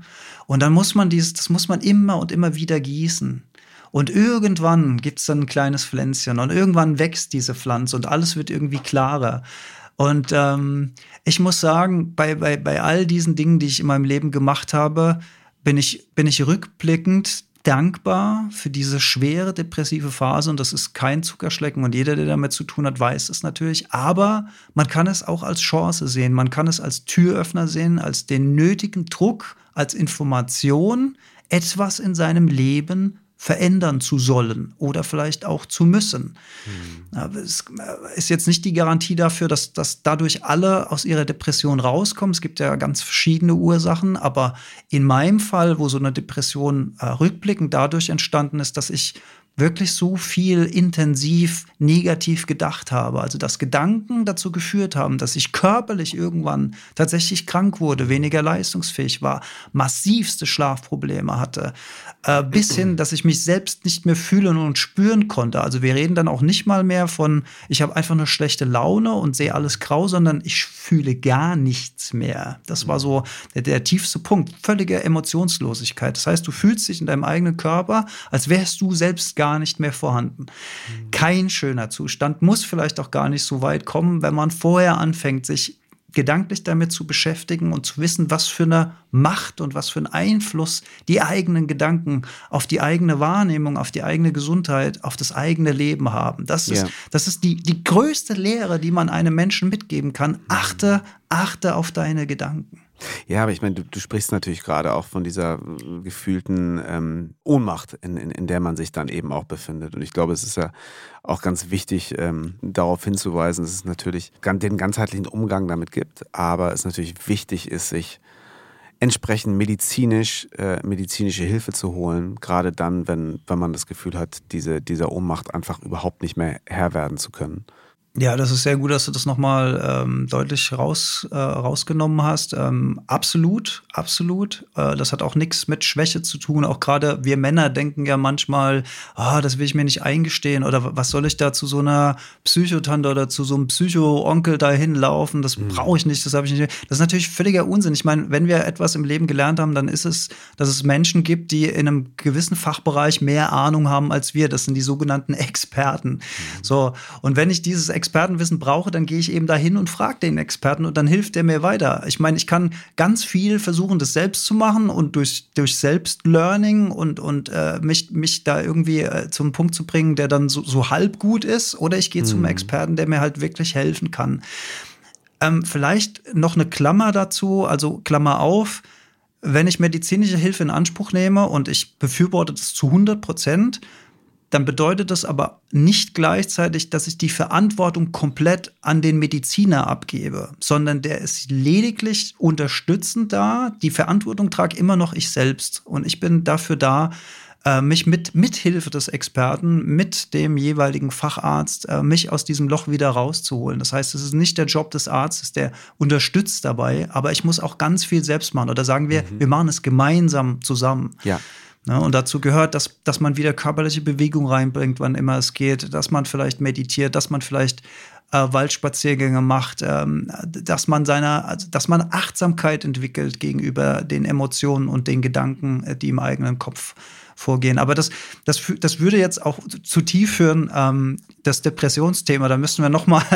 naja, auch da kann ich nur hinweisen ja. auf deinen Podcast Heldenstunde, wo äh, es diverse, äh, immer natürlich wieder Überschneidungen und auch ganz spezielle Folgen dazu gibt. Wir hatten ja vorhin auch so ein bisschen, was ist der Werkzeugkörper? Was sind die Sachen? Wo muss ich auch vielleicht schauen, was passt zu mir? Ja, ähm, nicht alles, wo man sagen kann, okay, das ist jetzt äh, wissenschaftlich erwiesen, dass dir das gut tut und deinem Körper ähm, ist für jeden sofort etwas, wo, wo sie oder er merkt, da kann ich jetzt dranbleiben. Das ist wirklich auch etwas, was mir kurzfristig eine Linderung verspricht, die mich natürlich auch motiviert zu sagen, ich mache weiter. Ich glaube, diese, diese Begleitung eben zu haben auf der medizinischen Seite, zu sagen, okay, wir versuchen jetzt wieder ein, eine, eine Basis zusammen herzustellen, dass du in der Lage bist, in diese Selbstverantwortung zu gehen, dass du in der Lage bist zu sagen, ich probiere diese Dinge jetzt aus. Ich äh, implementiere äh, Schreiben in mein Leben, biografisches, autobiografisches Schreiben. Ich äh, begebe mich überwiegend in die Natur. Ich mache Meditation, Yoga, Sport. Ähm, von äh, sehr meditativen Sportarten bis hin zu Kampfsport. So. Aber mhm. ich kann diese Sachen ausprobieren und ich, ich, bin nicht in dieser Ohnmacht. Und ich habe so bei dir das Gefühl, dass ähm, und das, äh, wie gesagt, weiß ich eben auch durch die Podcast-Folgen, wo du über, über deine, äh, über diese Episoden bei dir sprichst mm, und die Erkrankung, dass du einfach viel ausprobiert hast. Ne? Ich würde gleich total gerne auf die Wim Hof-Methode auch noch kommen. Mhm. Mhm. Das ist schon für dich ganz wichtig gewesen, oder? Oder ist es nach wie vor natürlich? Ja, Wim Hof-Methode ist eins der, der vielen Zahnräder, die das System äh, am Laufen hält. Also wir haben ja auch schon über Erfolg heute gesprochen und äh, für mich ist zum Beispiel ein großer Erfolg gewesen, äh, der Moment in meinem Leben, wo ich wieder ohne Medikamente gesellschaftlich am Leben teilnehmen konnte und wieder lachen konnte. Ich meine, ich bin wahrscheinlich, doch manchmal bin ich sogar auch so eine äh, Partygranate. Es ist aber sehr selten im Leben, aber es kommt mal vor. Also ich bin eher so äh, doch dann introvertierter, würde ich sagen. Ähm, aber das, das wieder zu schaffen, äh, wieder auf eine Geburtstagsfeier gehen zu können, äh, Klammer auf vor Corona, Klammer zu, ähm, und da sich ganz normal mit Leuten zu unterhalten, ohne sich dabei anstrengen zu müssen oder sich verstellen zu müssen, ähm, das war für mich auch ein ganz großer Erfolg. Und ähm, bevor wir auf Wim Hof zu sprechen kommen, du hast ja eben auch ganz viele Werkzeuge genannt aus so einem Werkzeugkoffer, aber auch noch mal ganz wichtig äh, für Leute, die jetzt in so einer Phase sind, so einer depressiven Phase und sowas ausprobieren. Menschen brauchen da wahnsinnig viel Zeit dafür und Geduld. Und macht bitte nicht den Fehler, dass ihr jetzt anfangt, irgendwas auszuprobieren und macht das ein paar Tage und es funktioniert dann nicht sofort. Und dann werft ihr hin und sagt, ich wusste, ich kann das nicht. Ich wusste, das bringt nichts. Ich habe wieder versagt. Ich habe wieder, ich will wieder irgendwas erreichen. Also das ist dann der nächste Denkfehler, den man oben drauf macht, dass man, dass man sich dann dafür verurteilt, dass man nicht dazu in der Lage ist, das gerade, das gerade zu machen, was der schlaue Alex da gerade in einem Podcast gesagt hat. Aber ich bin gerade nicht in der Lage, das zu leisten. Oder, oder macht euch da bitte keine Selbstvorwürfe. Geht, geht einfach ähm, achtsam, geht, ähm, mir fehlt gerade das Wort, wenn man milde zu sich selbst ist, ja, geht, geht milde mit euch um. Macht euch nicht noch mehr Druck zu dem Druck, den ihr überhaupt schon habt. Denn so irgendwas zu machen, wenn man in der depressiven Phase ist, ist schon eine Riesenleistung sowieso. Ähm, also da nicht denken, äh, jetzt, jetzt versage ich, weil der, der Metzler hat doch damals gesagt, ich soll morgens joggen gehen, ich krieg das aber nicht hin. Nein, geht geht auf den Balkon, atmet mal tief durch die Luft ein. Auch, auch, das, ist, auch, das, ist, auch das ist schon ein Hack. Und das führt uns vielleicht zur Wim Hof Methode, weil die Atmung ist ja ein, ein, einer der drei Säulen. Also wer, wer noch nie was gehört hat von der Wim Hof Methode, Wim Hof war ein sehr kauziger, bärtiger Niederländer, ist in der Biohacking-Szene so, also ich ja, schon äh, mit so top on the edge, würde ich sagen. Ja. ja. und, und er hat, ähm, er hat auch eine äh, wahnsinnig ähm, krasse Vita und äh, viele, viele Rückschläge erlebt ähm, und ähm, sich aber auch immer mit gedanklichen Konzepten auseinandergesetzt und hat die Wim Hof Methode entwickelt, die sozusagen aus drei Säulen besteht. Also einmal die Säule Atmung, einmal ähm, die Säule Mindset, ähm, Exercises nennt er das. Äh, also verbinden mit, mit, mit körperlichen Übungen, die so weitgehend aus dem, aus dem Yoga kommen, würde ich sagen. Und eben die äh, Komponente Kälte. Ähm, und gerade diese Kälte ist natürlich etwas, ähm, um nochmal auf, auf das Thema Depression zu kommen. Äh, wir fühlen uns ja, also wenn ich sage jetzt wir Depressiven oder ich als Ex-Depri, aber kenne ja das aus der Erinnerung noch das Gefühl, diese Leblosigkeit, dieses äh, nicht im Körper sein. Und wenn wir uns der Kälte aussetzen, dann werden wir wieder körperlich. Wir kehren zu uns selbst zurück, weil der Körper in, in eine so ähm, in, einer, in einen Zustand gebracht wird, wo er äh, reagiert. Und das fühlt sich lebendig an. Und das ist ein sehr, sehr schönes Gefühl. Und ähm, da kann man sich ja mal damit beschäftigen, ob das vielleicht so eins der Zahnräder sein könnte, die auch in eurem Leben funktionieren, um wieder mehr Lebendigkeit reinzuhören. Es gibt äh, eine Wim Hof App, es gibt zahlreiche YouTube-Videos, es gibt natürlich Bücher, es gibt Dokumentationen über ihn. Es gibt äh, Kurse, ähm, muss man auch mal vielleicht den einen oder anderen Euro in die Hand nehmen und mal so einen Kurs durchmachen, damit man das Basiswissen hat. Man kann aber auch, das habe unter anderem auch ich gemacht, ähm, man kann äh, äh, Wim Hof ähm, Retreat mal machen, mhm. entweder mit ihm selbst oder mittlerweile mhm. gibt es auch viele hervorragende Instrukteurinnen, Instrukteure, ja. Wim Hof äh, Coaches, die auch ausgebildet sind in dem Bereich. Ähm, weil, also Kälte ist auch jetzt, äh, darf man noch nicht verharmlosen. Also es ist jetzt auch keine äh, gute Idee, allein irgendwie am Anfang, wenn man da noch keine Erfahrung hat, äh, denken, ich springe jetzt hier in den Eissee und mache ja. mal Wim Hof. Also davon kann ich nur abraten. Da kann man, man kann auch ein bisschen was falsch machen dabei. Ist also es nicht auch etwas, was man, was man auch medizinisch abklären sollte, ob es zu jemandem passt? Also ich meine, bin da noch gar nicht im Thema, ähm, finde es aber mega interessant und würde da auch gerne mal im wahrsten Sinne des Wortes eintauchen. Aber ich stelle mir das natürlich schon so vor, okay, das ist nicht für jeden, der, äh, also Herz-Kreislauf-mäßig sollte man äh, gesund sein, denke ich mal, um, um, sich morgens nach dem Aufstehen erstmal mit ein paar Eiswürfeln äh, in ja, Gefrierpunkt äh, ähm, nahes Wasser zu legen, oder? Ja, also grundsätzlich, äh, das mal mit dem Hausarzt seines Vertrauens abzuklären, ist sowieso nie verkehrt. Ja. Ähm, Herz-Kreislauf hast du schon angesprochen. Da bin ich jetzt ehrlich gesagt aber auch nicht so tief drin im Thema, mhm. um äh, da jetzt Krankheiten auflisten zu können, äh, bei denen es eine Gegenindikation geben könnte. Ich weiß aber, dass es relativ wenig ist, äh, wo, mhm. wo bedenklich wäre, mit der Wim Hof Methode zu arbeiten. Mhm. Und natürlich sollte man sich langsam ans Thema rantasten. Und für den einen ist es vielleicht, dass er sich morgens die Hände mit kaltem Wasser erstmal wäscht, also sich wirklich mhm. rantasten anfassen, im wahrsten Sinne des Wortes, mal nur die, die Finger oder die Hände oder das Gesicht. Und im nächsten Schritt, wenn man sich daran gewöhnt hat und das nicht mehr unangenehm ist, dann kann man in der Dusche vielleicht mal Wechselduschen machen, mal kurz auf kalt gehen und mal gucken, wie, wie reagiert dann mein Körper darauf. Oder nur mal ähm, die Waden und die, und die Unterarme da mit, mit dem kalten Wasser, mit, mit dem Brausekopf. Mhm. Man muss ja nicht gleich von, von 0 auf 100 gehen. Man kann sich langsam herantasten. Wo wir eben wieder beim Thema sind, ne? Also ja. eben auch nicht die, die, die Erwartungshaltung, weil ich glaube, das ist ja auch ein, ein, ein großes hm, Thema unserer Zeit, die Erwartungshaltung, die von außen kommt, die, die wir vielleicht je nach, äh, ähm, da ist jeder natürlich auch ein bisschen verschieden, sowieso schon in uns tragen, die von unseren Eltern äh, an uns herangetragen sind und die Social Media äh, so an uns heranträgt, weil wieso bei den anderen klappt das doch auch alles. Die und, können das äh, alle. Die Warum kann ich alle. das nicht? Genau. Ja. Und wo man wieder eben äh, und, und ja, der, der große Luxus ist das falsche Wort, aber das, das große Geschenk in dieser Zeit ist es eben tatsächlich, sich austauschen zu können. Und auf der einen Seite diese, diese, diese Notwendigkeit der eben ähm, medizinischen Begleitung einer, einer, einer schweren Erkrankung ähm, sowieso, aber eben auch die, die, die Art und Weise, eine, eine Community zu haben, äh, die aus vielen oder auch nur aus ein, zwei Menschen, an die man sich einfach wenden kann, die, an die man einfach, mit denen man sich einfach austauschen kann. Ähm, wir hatten in unserem Vorgespräch ja auch so ein bisschen gesprochen über, ja, über die digitale Welt und du sagtest es eben auch, ähm, Wim Hof Methode. Es gibt eben zertifizierte äh, Instructors, die, die die Kurse anbieten. Das ist alles sehr, ich glaube, das ist schon ein sehr geschlossener Bereich, der ähm, natürlich auch kleines Wirtschaftsunternehmen geworden ist, weil es eben auch weltweit angeboten wird.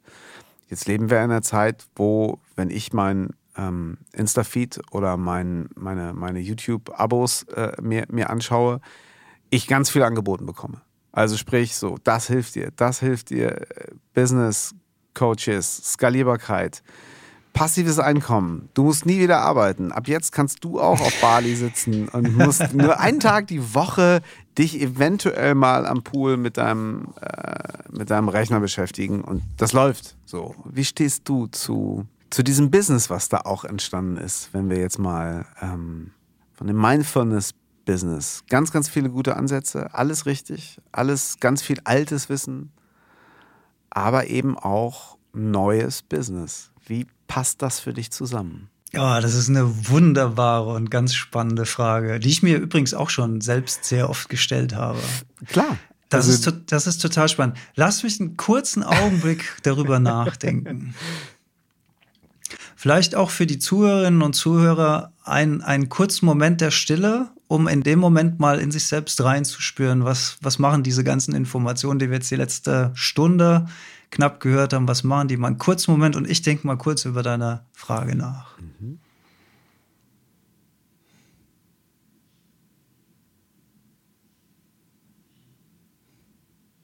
Gut, kommen wir zurück. Und ja, ähm, Business und Spiritualität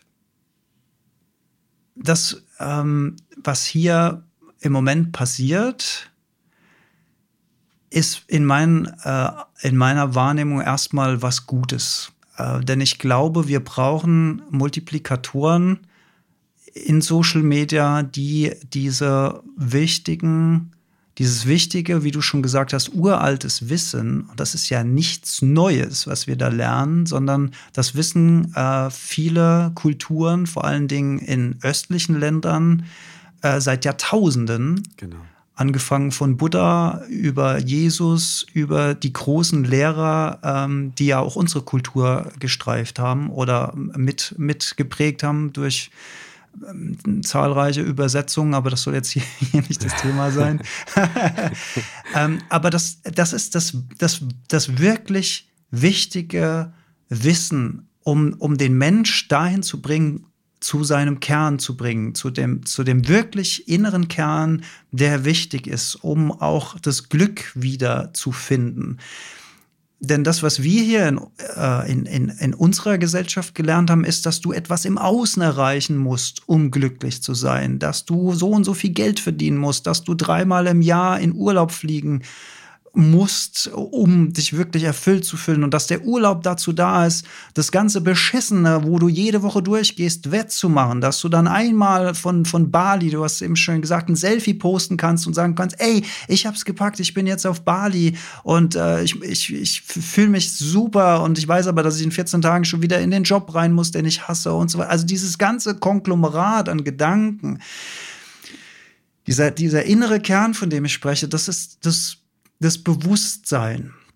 Und jetzt müssen wir, und ich, ich verliere nicht den, den, die Antwort auf deine Frage, aber um zu gucken, wie wichtig ist denn diese Spiritualität? Wenn ich das Wort Bewusstsein benutze, dann meine ich nicht das medizinische Bewusstsein im Sinne von, oh, der, der Mann ist ohne Bewusstsein, den müssen wir irgendwie aufwecken, sondern das Bewusstsein ist der, der, der innerliegende Kern hinter den Gedanken, hinter den Emotionen, das, das unbefleckte, reine, ewige. Man könnte sagen, wenn man es äh, wenn man es ähm, religiös ausdrücken will, das Göttliche in uns. Aber das benutze ich extra nicht das Wort, weil das schon so belastet ist. Wie so viele Begriffe, wie auch der Begriff Spiritualität so belastet ist bei so vielen Menschen, weil sie denken, das hat dann irgendwas mit einer Sekte zu tun oder das ist Zeitverschwendung. Nein, das ist das aller, aller, aller Wichtigste, mit dem wir Menschen uns beschäftigen können, denn es befähigt uns dazu wieder mit, mit, mit, mit, mit einer Offenheit durch die Welt zu gehen und es macht uns auch weniger empfänglich für all diese Informationen da draußen. Da sind wir wieder beim Informationszeitalter. All das, was auf uns einflößt, was wir vielleicht früher einfach direkt gefressen haben in unserem Gehirn und das glauben, das glauben, das machen müssen, das machen, das muss ich noch machen und das und dann um zu, um zu. Wenn ich das endlich gemacht habe, dann kann ich endlich glücklich sein. Wenn ich das erreicht habe, dann kann ich endlich glücklich sein. Wenn ich den Kurs belegt habe, dann darf ich mich endlich mal ausruhen. Nein, du darfst dich jetzt ausruhen. Du darfst jetzt glücklich sein. Und ja. all das, all das ist in uns drin. Und ich habe das ja auch wiederentdecken müssen. Wir hatten das als Kinder alle mal. Als, als Kinder sind wir durch den Garten gelaufen und da waren Schmetterlinge und das war das größte Wunder. Weißt du, wie es weißt Und wir hatten nicht mal ein Telefon, um den zu fotografieren. Ja, wir, wir konnten den noch nicht mal posten. wir haben noch nicht mal Likes dafür gekriegt und waren trotzdem total, genau, ja. total, total happy. Also darum geht's, dass, dass, dass, dass wir in eine Verantwortung kommen für, für, unser, für, für unser eigenes inneres Leben. Da, da spielt sich die Musik ab. Alles andere da draußen hat eine relative Wichtigkeit, aber keine absolute Wichtigkeit. Und dahin kann uns die Spiritualität führen. Und deswegen ist es so wichtig, ähm, dass es so viele Menschen gibt, die äh, als Kommunikatoren, als Multiplikatoren diese Botschaften gerade in unserer westlichen Gesellschaft verbreiten. Ja. Aber wo Licht ist, ist auch Schatten. Es gibt immer auch schwarze Schafe. Und äh, das fängt bei mir an, wenn ich äh, äh, äh, ähm, äh, Geschäftsmodelle sehe, die so modular aufeinander aufbauen. Ne? Du gehst zu, du gehst zu einer Veranstaltung, du bezahlst da deinen Eintritt, weiß ich nicht, 30, 40, 50 Euro, gehst dahin, äh, du kriegst da auch ein paar Informationen, die auch wirklich gut sind. Aber du kriegst da auch gesagt, so, und wenn ihr jetzt wirklich tief ins Thema einsteigen wollt, dann kauft ihr noch das Modul und das Modul. Und dann müsst ihr die Folge. Und dann, und dann bist du auf einmal, dann bist du auf einmal in so einer Cash-Cow, in so einem Cash-Cow-Modus drin. Äh, wo du so denkst, so, oh ja, okay, um, um, um jetzt wirklich die Wahrheit zu erfahren, um, um, um jetzt wirklich erleuchtet zu werden, dann muss ich noch das Seminar be äh, besuchen. Und wenn ich das dann besucht habe, aber dann, um richtig, richtig erleuchtet zu werden, dann muss ich noch das Seminar. Und das sind so Geschäftsmodelle, ähm, wenn es zu businesslike wird, dann hat es für mich so ein Gerüchle. Dass, dass jemand sagt, der, ähm, der viel äh, Wissen angehäuft hat, dass der sagt, okay, wenn ich, äh, wenn ich Menschen helfe, wenn ich, das ist ja, äh, also runtergebrochen auf was ganz Westliches, ist es Arbeitszeit am Ende des Tages. Absolut. Auch, auch wenn ich lieber in einer Gesellschaft leben würde, wo wir alle nur noch das tun, wozu wir berufen sind und kein Geld mehr brauchen, ähm, es wäre für mich irgendwie schöner, würde sich besser anfühlen, mhm. aber noch sind wir in so einem System, wo wir auch Geld verdienen müssen. Wir, ich sag schon wir, ich zähle mich irgendwie dazu, es ist ganz witzig. ich weiß, was du meinst, ja. ja. Und ähm, ähm, dazu ist es natürlich in Ordnung, dass äh, wenn ich ein Coaching mache oder wenn ich ein Seminar gebe oder wenn ich ein Buch schreibe, dass ich, wenn ich das, dass ich das verkaufen möchte, dass ich dafür auch Geld haben möchte. Es gibt, ähm, es gibt Menschen, die, die bezeichnen das als Energieaustausch, kann man so bezeichnen. Aber ich sage, ey, das hat seinen Preis. Das ist, ähm, Absolut. ich, ich, ich, ich kann, ich kann, ich würde dir gern kostenlos helfen, aber ich muss hier leider auch das Haus abbezahlen und ich muss auch sehen, äh, dass das Essen auf dem Tisch steht und, und äh, im Winter soll ja auch äh, warm sein unter ja. meinem Dach und so weiter. Ähm, von daher ähm, finde ich das völlig in Ordnung, solange die Intention dazu ist, den Menschen zu helfen, solange eine gute Botschaft verbreitet wird äh, und solange das dann nicht in so ein, in so ein äh, merkwürdiges Abhängigkeitsverhältnis äh, äh abrutscht, wo man denkt, man muss jetzt immer weiter zahlen und, und, und vor allen Dingen die Erleuchtung, die kann von jetzt auf gleich da sein und auch von jetzt auf gleich wieder weg sein. Und Erleuchtung ist aus meiner persönlichen Definition der Moment, wo dir klar wird, du bist weder deine Gedanken noch deine Emotionen, sondern was tiefer liegendes. Wenn, wenn dir das, wenn du den Moment hast, wo du das erkennst, in dem Moment bist du erleuchtet. Das kann aber auch bedeuten, dass es zwei Minuten später die Erleuchtung wieder weg ist, weil, weil dann wieder irgendeine Information bekommt, die, die dich total gefangen nimmt. Und das ist aber auch fein. Aber man kann immer wieder den Weg zurückfinden. Man kann sich immer wieder, man kann am Tag fünfmal sagen, okay, fünf Minuten Pause, fünf Minuten Handy aus, fünf Minuten reinfühlen, fünf Minuten mal nicht alles machen, was da draußen ist. Das ist Erleuchtung in kleinen Dosen. Absolut. Und ich meine, das ist ja auch etwas, was du, ähm, was du tust und was du natürlich auch sendest an Menschen, die das wahrscheinlich ähm, ja sehr, sehr dankbar äh, annehmen. Indem du beispielsweise eben morgen auf deinem Morning Run, auf deinem Morning Walk durch die, durch die, durch die mhm. Felder einfach einen Gedanken teilst. Oder zwei, oder drei, oder vier.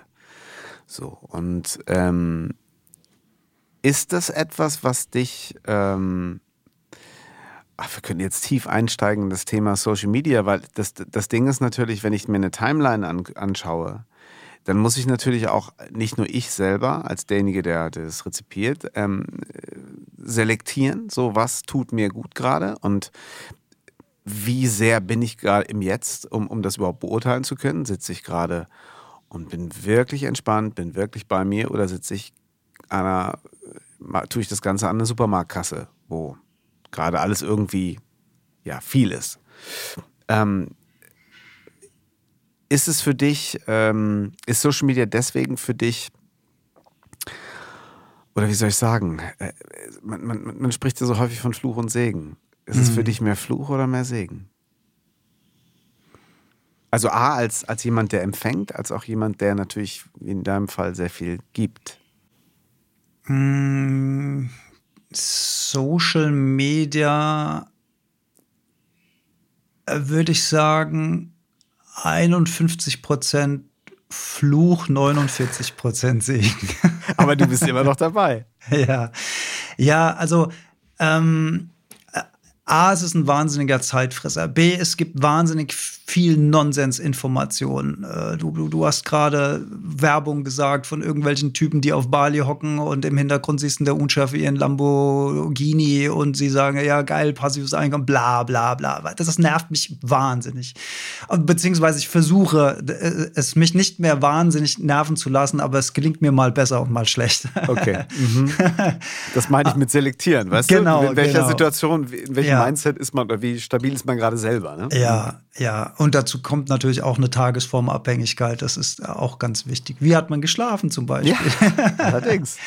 Nein, ähm, Social Media bietet natürlich wahnsinnig tolle Möglichkeiten. Also ich folge natürlich inspirierenden Menschen auf Instagram zum Beispiel. Ich, ich folge Satguru, ich folge, ich folge dem Dale Carnegie Club. Ähm, ich folge vielen Kanälen, die sich mit den Lehren von Gurus aus dem Osten beschäftigen. Und dann äh, lese ich mir Zitate durch und versuche die zu verstehen. Und ähm, das inspiriert mich. Und das läuft dann auch in, in, in mein eigenes Wissen und in, in meine eigenen Lehren dann logischerweise mit ein, wenn ich, wenn ich damit konform gehen kann.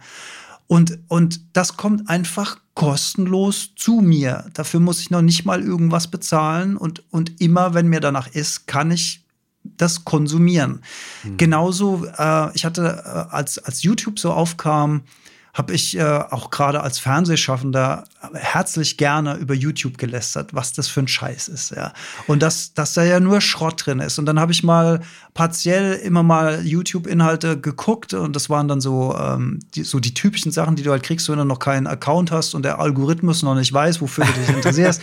dann kriegst du so eine Prank-Scheiße, wo Menschen sich wirklich so auf unterstem Niveau irgendwie so Streiche spielen, die auch aus meiner Sicht weit übers Ziel hinausschießen, aber die Leute finden es offenbar lustig und ähm, da sind wir bei einer weiteren Gefahr von Social Media, dass immer alles noch krasser und noch extremer werden muss, um mhm. überhaupt Aufmerksamkeit zu generieren. Denn die Menschen gewöhnen sich natürlich an das Level von Krassheit, die sie im Internet sehen.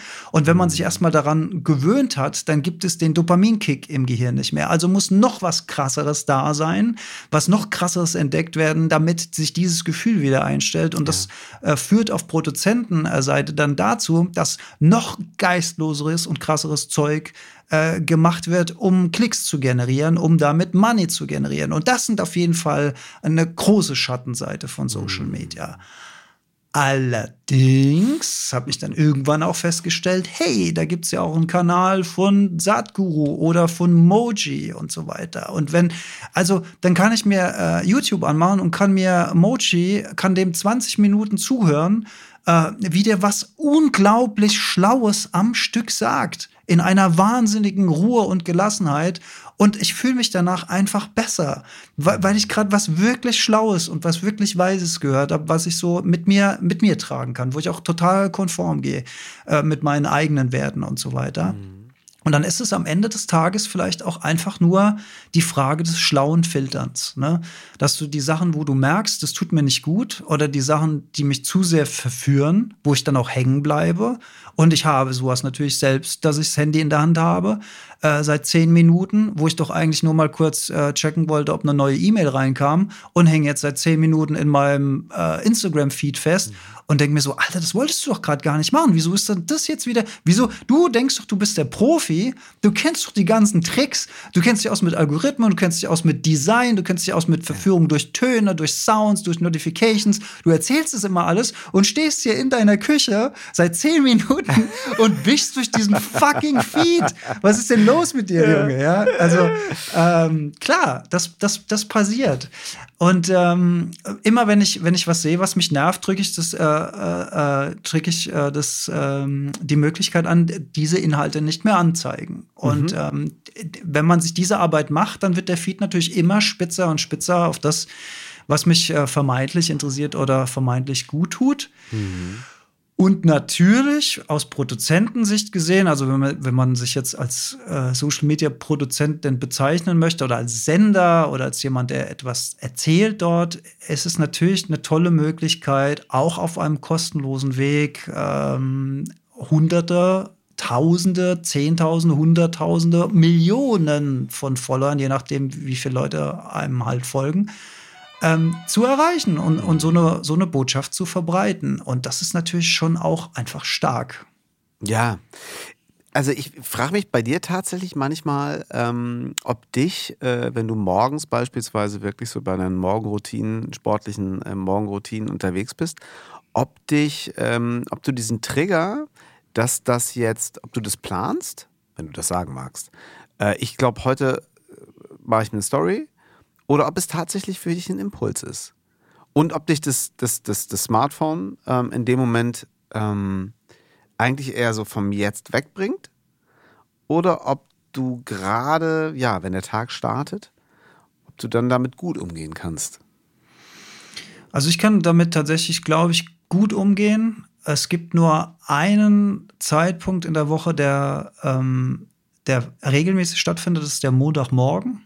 Mhm. Wo, ich, wo ich immer montags morgens auf, genau. auf, auf meiner Laufstrecke einen kurzen Impuls gebe mhm. in, meinem, in meinem Live der ist, ähm, manchmal habe ich die Idee vorher schon, bevor ich loslaufe, dass ich sage, okay, das ist ein Thema, ähm, wo ich jetzt kurz was dazu sagen kann. Ja. Manchmal kommt der dann aber auch ganz spontan äh, von vor Ort. Und das ist wirklich der einzige, der geplant ist.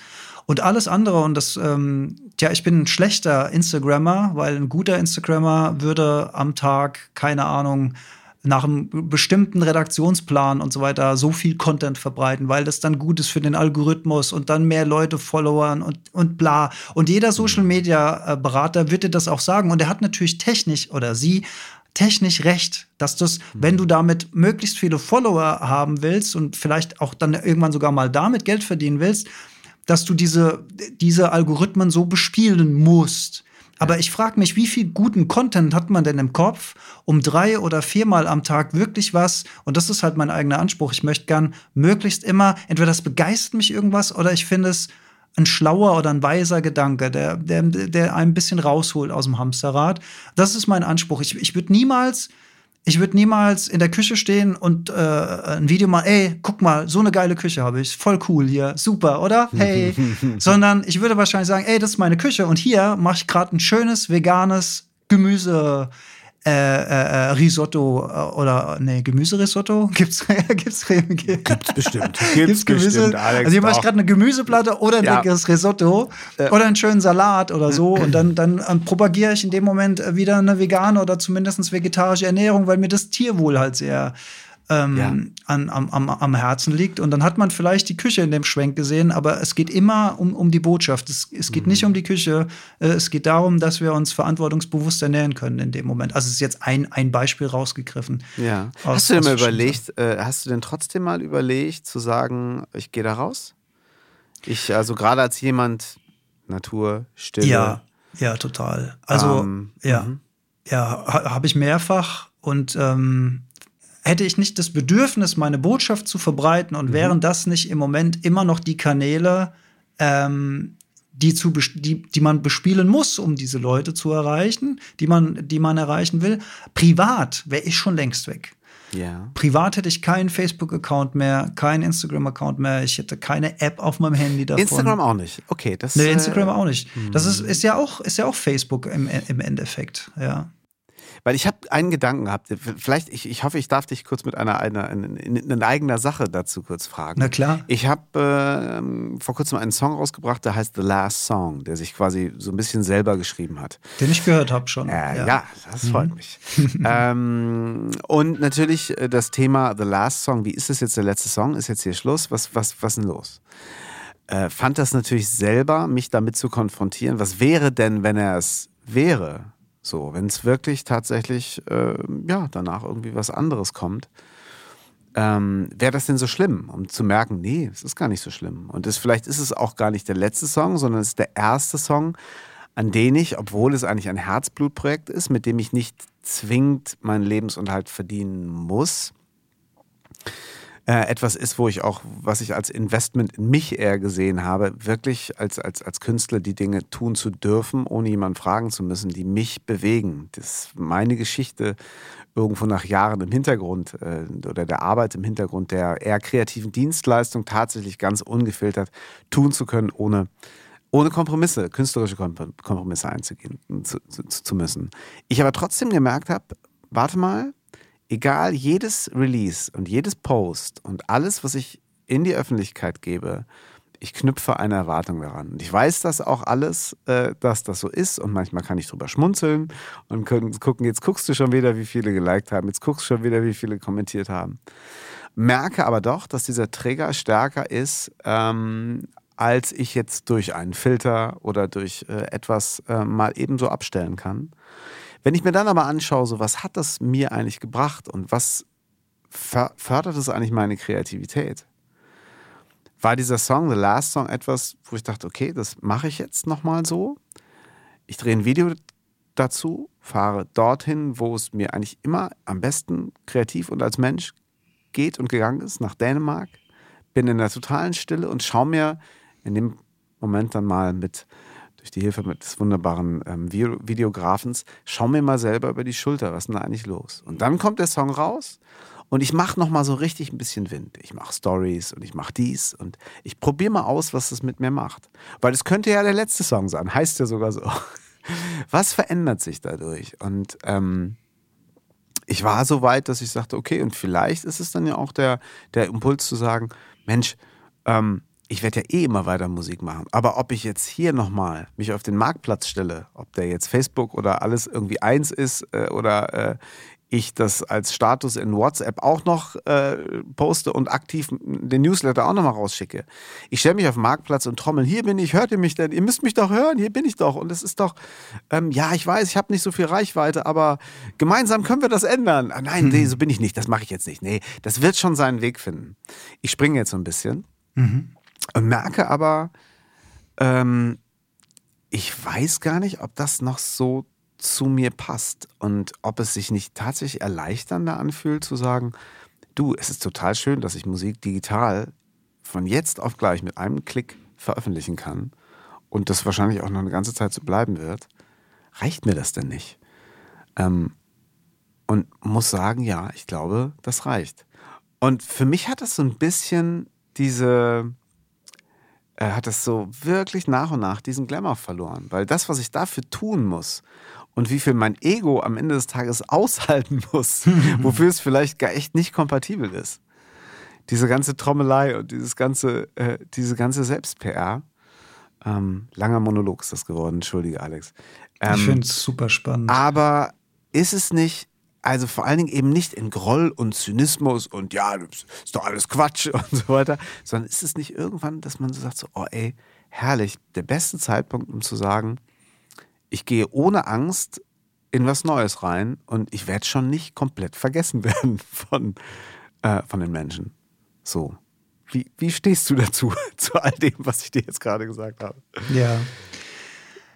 Also ich finde, du hast jederzeit jedes Recht, komplett aus dem Wahnsinn auszusteigen. es ist so. Aber das, das wäre das wär 0 und 1. Ja, 1 ist, ich mache all das, was mir die ganzen Social-Media-Berater machen und will mega aufbauen. Das ist die 1. Und die 0 ist, ich steige komplett aus aus dem Game. Und vielleicht gibt es aber auch irgendwo noch eine Wahrheit dazwischen, dass mhm. du sagst, ey, jetzt ist gerade sowas, den Moment, den, den finde ich wertvoll. Mhm. Den würde ich gerne mit meiner Community, wie man so schön sagt, teilen. Und die ja. Community, also bestenfalls besteht ja der Anteil der 3000 Follower tatsächlich äh, aus Menschen, die sich für dich als Mensch oder für dein Werk, für die Musik interessieren. Ja. Und das ist ja wertvoll. Also es ist ja auch eine, eine Wertschätzung, jemand zu folgen. Genau. Es ist eine Wertschätzung. Ich bin an dieser Person slash seinen Inhalten interessiert. Mhm. Und was spricht dagegen von, von Zeit zu Zeit, wenn, wenn der Moment wertvoll genug ist, mhm. dass man ihn mit seinen Leuten, die Folgen teilen, was spricht dann dagegen, wenn mich das, wenn mich das selbst nicht stresst? Genau man, man, man äh, bauscht es vielleicht eben häufiger, macht es größer, als es eigentlich ist. So, es ist natürlich groß, klar, und das ist ein Phänomen, mit dem muss man sich, wie du schon sagtest, das muss man hin und äh, wieder mal hinterfragen und sagen, möchte ich da mitspielen, weil es natürlich auch der größte Tech-Konzern der Welt ist, wahrscheinlich. Oder einer der drei größten, keine Ahnung. Ja. Ähm, aber genau, da sind wir wieder beim Thema natürlicher Umgang mit den Dingen. Und ja, können den Bogen spannen zu ja, Natürlichkeit in der Ernährung, in der, dem, was wir unserem Körper gönnen, aber auch zumuten. ähm, und äh, äh, ja, auch dem Thema Spiritualität. Natürlicher Umgang an der Basis bleiben so, was wollte ich eigentlich nochmal? Und ne, du äh, hast auch sogar auch noch eine Musikkarriere gehabt. Ähm, so, äh, äh, die du natürlich jetzt, und das hatte ich auch noch so auf meinem Zettel, wahrscheinlich jetzt eben auch durch deine Präsenz als, als, als Speaker auf einer Bühne ja auch ausleben kannst, oder? Ist das etwas? Ja, also das war Mitte, Ende der 90er, ist also auch echt schon lange her, dass ich als Musiker in Anführungszeichen, ich war Rapper. also, ja. Ich würde sagen, Musiker.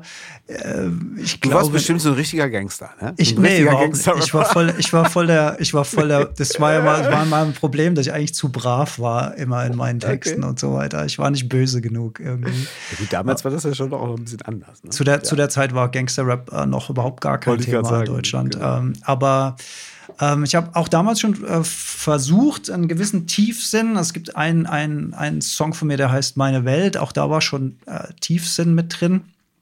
Und das Gefühl auf der Bühne als Rapper damals und das Gefühl heute als Speaker ist tatsächlich unterschiedlich. Mhm. Aber nichtsdestotrotz ähm, sowas, ähm, ich bin natürlich auch als Speaker aufgeregt, wenn ich auf die Bühne gehe. Da ist diese angenehm, angenehme Nervosität. Und das hat natürlich geholfen, Bühnenpräsenz in den 90ern zu haben, das ins Heute zu transportieren und zu wissen, ey, egal was passiert, du kommst hier auf jeden Fall lebend wieder raus. Sogar höchstwahrscheinlicher als als Hip-Hopper, weil ich weiß mal, dass ich mit meinen braven Texten mal auf einer Veranstaltung im Schlachthof in Wiesbaden aufgetreten bin, wo so richtige Rapper waren. Also so richtig mm. so kaputt und dann so da gestanden, bös geguckt und so. Mm. Und die fanden das alle total scheiße, was ich da gemacht habe. Und da habe ich auf der Bühne teilweise gedacht, Alter, hoffentlich kriegst du jetzt nicht gleich einer aufs Maul von denen. Ehrlich? ja, wirklich. Ja, wirklich wirklich. Gut, das wird ah. dir jetzt wahrscheinlich bei deinen Kunden, äh, die dich buchen, nicht passieren. genau, das wollte ich sagen. Als Speaker, dass ich, äh, dass ich da eine aufs Maul kriege, die Wahrscheinlichkeit oh ist relativ gering. es gibt Leute, die finden das gut, es gibt Leute, die finden das äh, neutral und es gibt Leute, die können damit vielleicht nichts anfangen, was ich da erzähle. Aber äh, ich werde auf jeden Fall heil da rauskommen. Das hilft schon mal äh, immens bei der, bei der Bühnenpräsenz.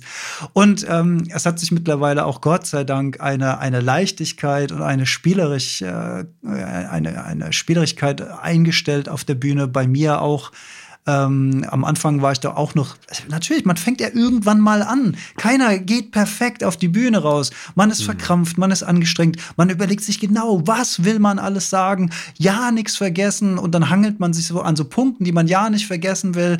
Und ähm, je, je, je locker man die Züge lässt, desto natürlicher kommt ja. es jeder verzeiht dir einen Fehler. Und manchmal steht man da und weiß nicht mehr weiter und dann sagt man, ey, wisst ihr was? Ich stehe auf der Bühne, ich bin Profi-Speaker und ich weiß einfach nicht mehr, was ich sagen soll. Und schon, schon machst du eine Tür auf und alle denken so, oh ja, krass, der hat so einen Moment, aber das kann einfach passieren. Das ist ja. nicht schlimm. Das aber wie, gut, wie, wie bist du vorbereitet? Also bist du jemand, der seinen Vortrag sehr minutiös äh, durchgibt? Geplant hat. Ich will jetzt nicht, äh, habe jetzt bewusst nicht auswendig gelernt, ich glaube, ja. das geht nicht. Ja. Aber zumindest sehr stark strukturiert hast? Doch schon, ja, ja. ja. Also mein Biohacking-Vortrag ist sehr stark strukturiert, einfach auch durch, durch, den, durch den Aufbau, wie ich ihn erdacht habe. Also in, mhm. dem, in dem Vortrag zum Beispiel gehen wir digital von morgens bis abends einen kompletten Tag durch mit verschiedenen ah. Uhrzeiten. Also allein dadurch ist er schon sehr stark strukturiert. Aber die Dinge, die ich dann pro Uhrzeit dazu sage, die variieren tatsächlich mhm. sehr stark. Das habe ich sogar besonders gemerkt bei einem Event neulich bei SAP Connect in Mannheim, wo wir eine digitale Veranstaltung gemacht haben. Da habe ich zweimal äh, den gleichen Vortrag gehalten, einmal um äh, 10 Uhr und einmal um 13 Uhr. Und ähm, mich hat zweimal das gleiche Team technisch äh, begleitet. Und die haben danach zu mir gesagt, echt, es war völlig unterschiedlich, wie du den gleichen Vortrag, also in der, in der, im Kern dasselbe, ja, ja. aber was und wie ich und, und, und das wäre wirklich völlig unterschiedlich gewesen.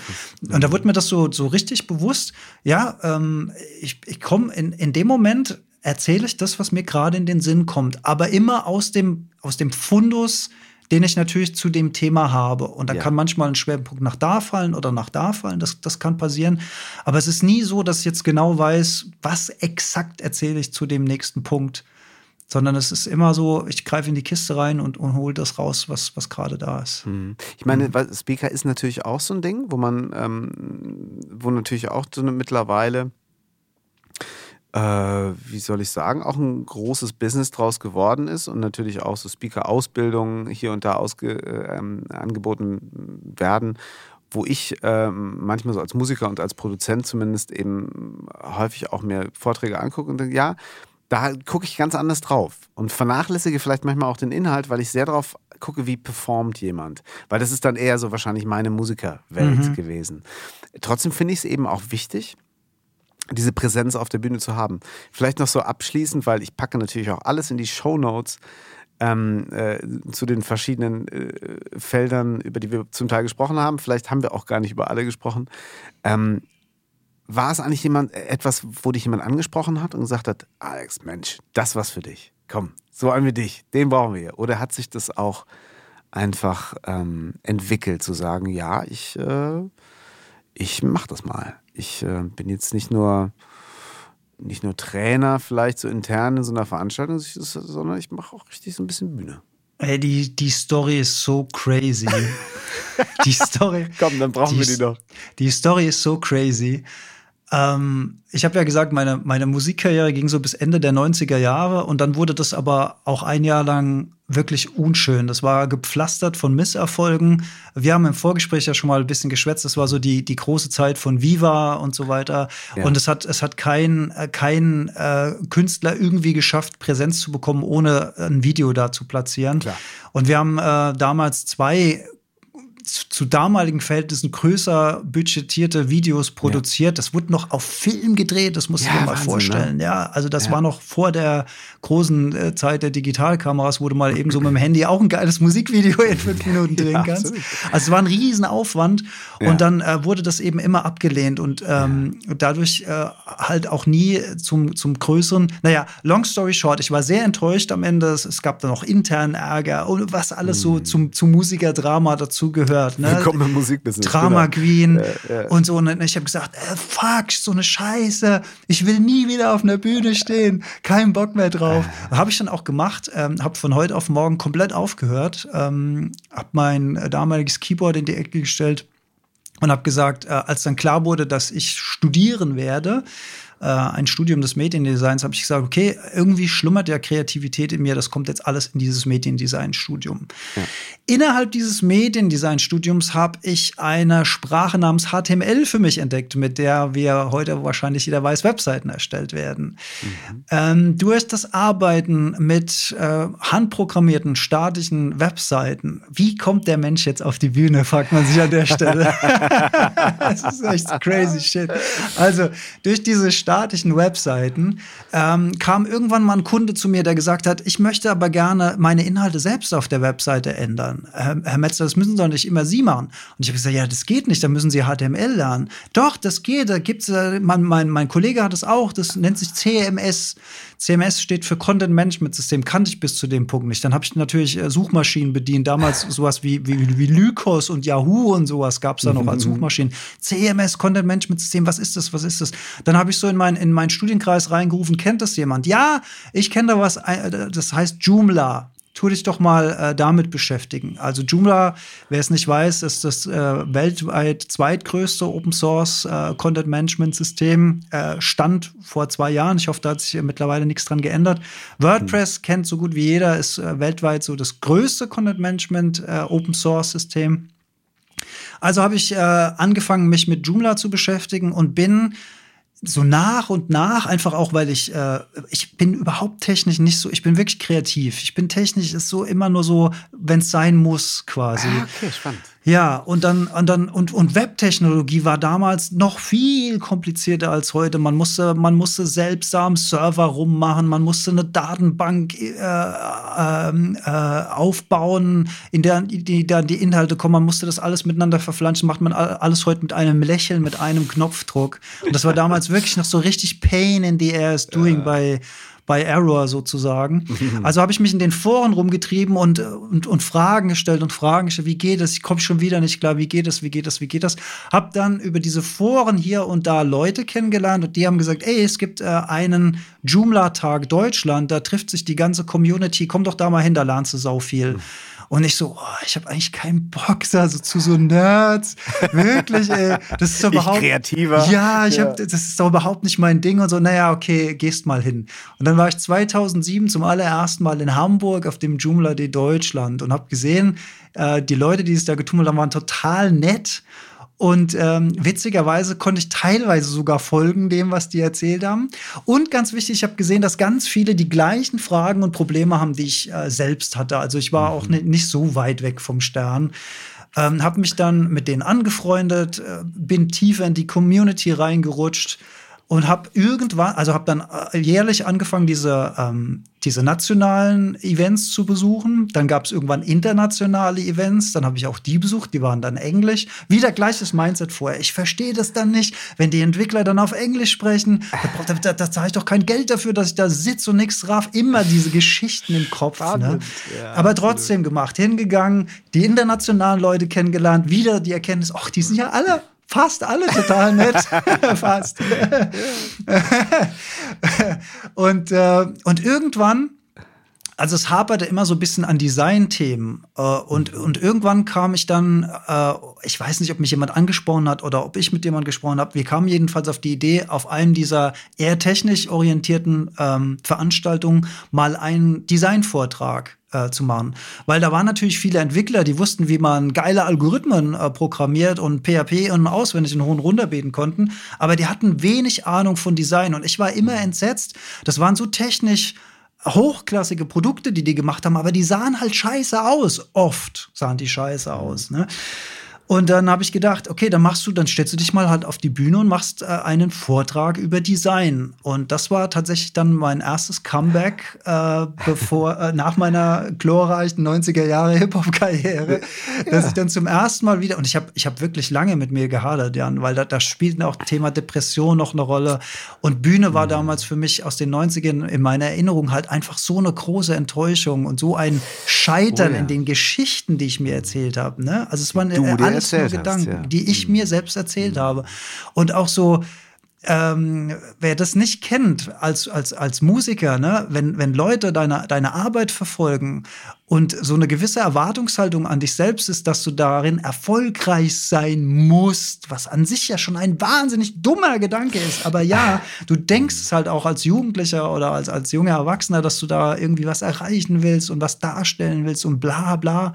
Und dann fragen dich Leute ein Jahr später, und wie hat sich das entwickelt? Und du musst sagen, ja, leider gar nicht so. Und auch dieses, der, der, der Gedanke, dass das andere dann ähm, nicht das in dir sehen, was du selbst gerne in dir sehen würdest, weil du es nicht äh, erreicht hast oder geschafft ja. hast oder so. Alex, keine, äh, entschuldige, wir müssen, keine Angst, es läuft alles weiter. Ich okay. Nur mein, meine Kamera hat sich gerade verabschiedet. Ah, dann weck die mal auf. Äh, ich ja. weck die mal, die ist gleich, ist glaube ich nur leer.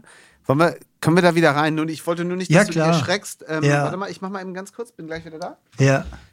Einmal kurz den Akku. Ich kann ja ein bisschen weiter schwätzen in der Zeit, solange der Jan seine Kamera wieder aufweckt im Hintergrund. Oder wir gehen wieder in einen Moment der Stille rein in diesem wunderbaren Podcast, der jetzt ja auch fast schon zwei Stunden dauert. Meine Güte. vielleicht schneidet der Jan das aber auch raus, aber vielleicht lässt er das auch drin. Und können wir ja kurz mal, kurz mal innehalten und mal gucken, was geht uns denn. Was ist denn der erste Gedanke, der dir in den Kopf kommt, wenn du jetzt kurz mal innehältst? Gucken, was sie sagt. Ja. Denn wenn man sich diese Frage stellt, was ist dann der erste Gedanke, dann ist man oft wachsamer, äh, was den ersten Gedanken kommt, äh, was den ersten Gedanken angeht. Und der lässt dann öfter mal ein bisschen länger auf sich warten als normalerweise. Das ist dann Achtsamkeit, ah. Alertness. Sehr interessant. Ich habe ein bisschen Pausenentertainment gemacht, äh, Jan. Ich das finde ich sehr gut, Alex. Ich hoffe, das war in deinem Sinne. Du, also ich sag ja, das, das, das kommt einfach der, der Bühnenmensch, der musste einfach, der musste einfach nur wieder aufgeweckt werden. Perform. Ja, ist doch klar. Sehr gut, da sind wir wieder. Genau, also zusammenfassend, dieser, mhm. diese Entscheidung, diesen Schritt wieder auf die Bühne zu machen, der war für mich äh, kein leichter. Das äh, ja. war für mich wirklich eine Herausforderung, weil so viele, so, so viel negative Energie noch aus der, aus der Vergangenheit in mir drinstecken. Aber ähm, es hat sehr viel Freude gemacht. Es kam äh, wunderbares Feedback. Viele, viele Menschen auf der Veranstaltung waren auch dankbar, dass es mal einen kreativen Beitrag gab. Und das hat mich natürlich sehr bestärkt, ähm, haben gesagt, es war unterhaltsam. Übrigens ist der ganz erfolgreich auf YouTube, dieser Vortrag. Das werden wir natürlich verlinken. Ähm, der heißt Gru Grundlagen der Gestaltung. Ähm, ist aus einer Zeit, wo Usability und Kreativität tatsächlich noch verschiedene Wege gegangen sind. Äh, das äh, muss man dazu sagen. Also es, er hat schon ein paar Jahre auf dem Buckel.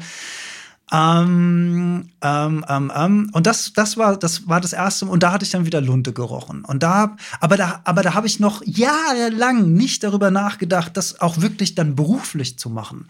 Ich habe dann viele Jahre lang auf den Joomla-Veranstaltungen, auf, erst auf den nationalen, dann auch auf den internationalen auf Englisch, was dann auch wieder eine neue Herausforderung war, einen Vortrag auf Englisch zu halten ähm, habe ich dann ähm, auf der Bühne gestanden und das ist äh, Open Source. Das heißt, du bekommst mhm. dafür kein Geld, du machst es kostenlos für die Community. Du kriegst wahnsinnig viel von der Community und das ist ein Geben und Nehmen. Und das ist okay. auch das, was mir an so Open Source Communities so wahnsinnig gut gefällt und wo ich auch viel für mein eigenes Leben lernen konnte, weil ich mich immer gefragt habe, wie verdienen die eigentlich ihr Geld, wenn die ihr Wissen alle kostenlos rausgeben? Ja, das ist ein ganz, ganz, ganz Absolut. spannendes internationales äh, Modell, was sich da äh, entwickelt hat. Und, und irgendwann nach all diesen Erfahrungen äh, und ähm, als ich dann meinen Podcast äh, vor vier Jahren gestartet habe und mich intensiv mit digitalen Themen und mit äh, Mental Health und Biohacking und sowas auseinandergesetzt habe, habe ich gedacht, ähm, es ist doch eine gute Idee, wenn ich statt mal über Design oder Usability oder die Themen, die ich, die ich sonst behandelt habe auf den Veranstaltungen, mal über diese Dinge spreche, denn viele, gerade in der Entwicklerszene, sind ja so, äh, die sehr viel der Digitalität ausgesetzt sind und die vielleicht noch nicht so ihre Balance gefunden haben und das Thema Ernährung vielleicht noch nicht so gestreift haben und das Thema Bewegung und das Thema Schlaf ja. und all das. Und vielleicht ist es ja eine gute Idee, mit diesen Themen auf diese Veranstaltungen zu gehen. Und dann habe ich da tatsächlich so einer der Vorläufervorträge gehalten von, von einem der Vorträge, die ich auch heute noch halte. Halt ähm, entwickelt sich ja auch immer weiter über die Jahre. Und dann kam dann irgendwann im Hinterstübchen mal die Idee, wäre das vielleicht was, was du auch beruflich machen könntest. Aber das kam wirklich sehr spät. Ich meine, wir reden hier von, wann habe ich meinen ersten Profi-Vortrag in Anführungszeichen gehalten? Vielleicht vor zwei Jahren, vor drei Jahren? Ach, okay. Das, das ist, noch total recht, jung. Recht frisch, ja. Das ist noch total jung. Mhm. Es hat angefangen mit Patrick Heitzmann, Kollege aus der, aus der Ernährungsbranche. Mhm. Den fand ich immer total toll und ähm, bin damals unter seine Fittiche gekommen von, von seiner Agentur in Hamburg. Und ja, wie, wie macht man das? Ja, man ruft einfach da an. ja. Ja, ich hatte, ich hatte halt das Glück, dass, äh, dass das Thema, was ich, was ich bespielt habe, äh, relativ unique war, ähm, äh, weil es sich mit Gesundheit und Digitalität äh, äh ja. auseinandersetzt. Und das ist natürlich nach wie vor ein ganz großes Thema.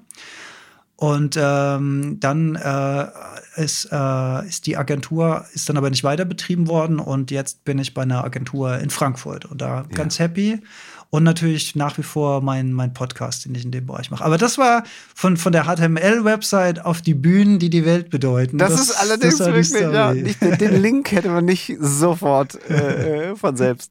Ja, das ist, äh, es ist toll. Und es ist wirklich auch, ähm, ja, ich verlinke, schaut euch das auf jeden Fall an, weil ähm, es war, für, wie gesagt, jetzt ein Jahr später sprechen wir über den Moment, als ich dich ähm, auf Insta Live gesehen habe und das Gefühl hatte, krass, äh, muss ja nur mitschreiben, ist ja ein Buch, was er gerade erzählt. Hm. Der redet ja wie gedruckt. Und es äh, hatte, hatte für mich eben einen ganz, tolle, ganz tollen Spirit. Und äh, umso mehr freue ich mich, dass wir jetzt mal gesprochen haben. Und äh, es gäbe noch so viele, viele Dinge, die ich ähm, ähm, die ich fragen würde gerne, die mir jetzt eingefallen sind. Aber ich glaube, die bewahren wir uns für eine neue Folge auf. Ich danke dir total für deine Zeit, für ähm, ganz, ganz spannende Einblicke und ähm, einige Dinge, die, ja, die werde ich jetzt, äh, ich, ich darf es ja als erstes hören, unsere Podcast-Folge. Vor allen anderen.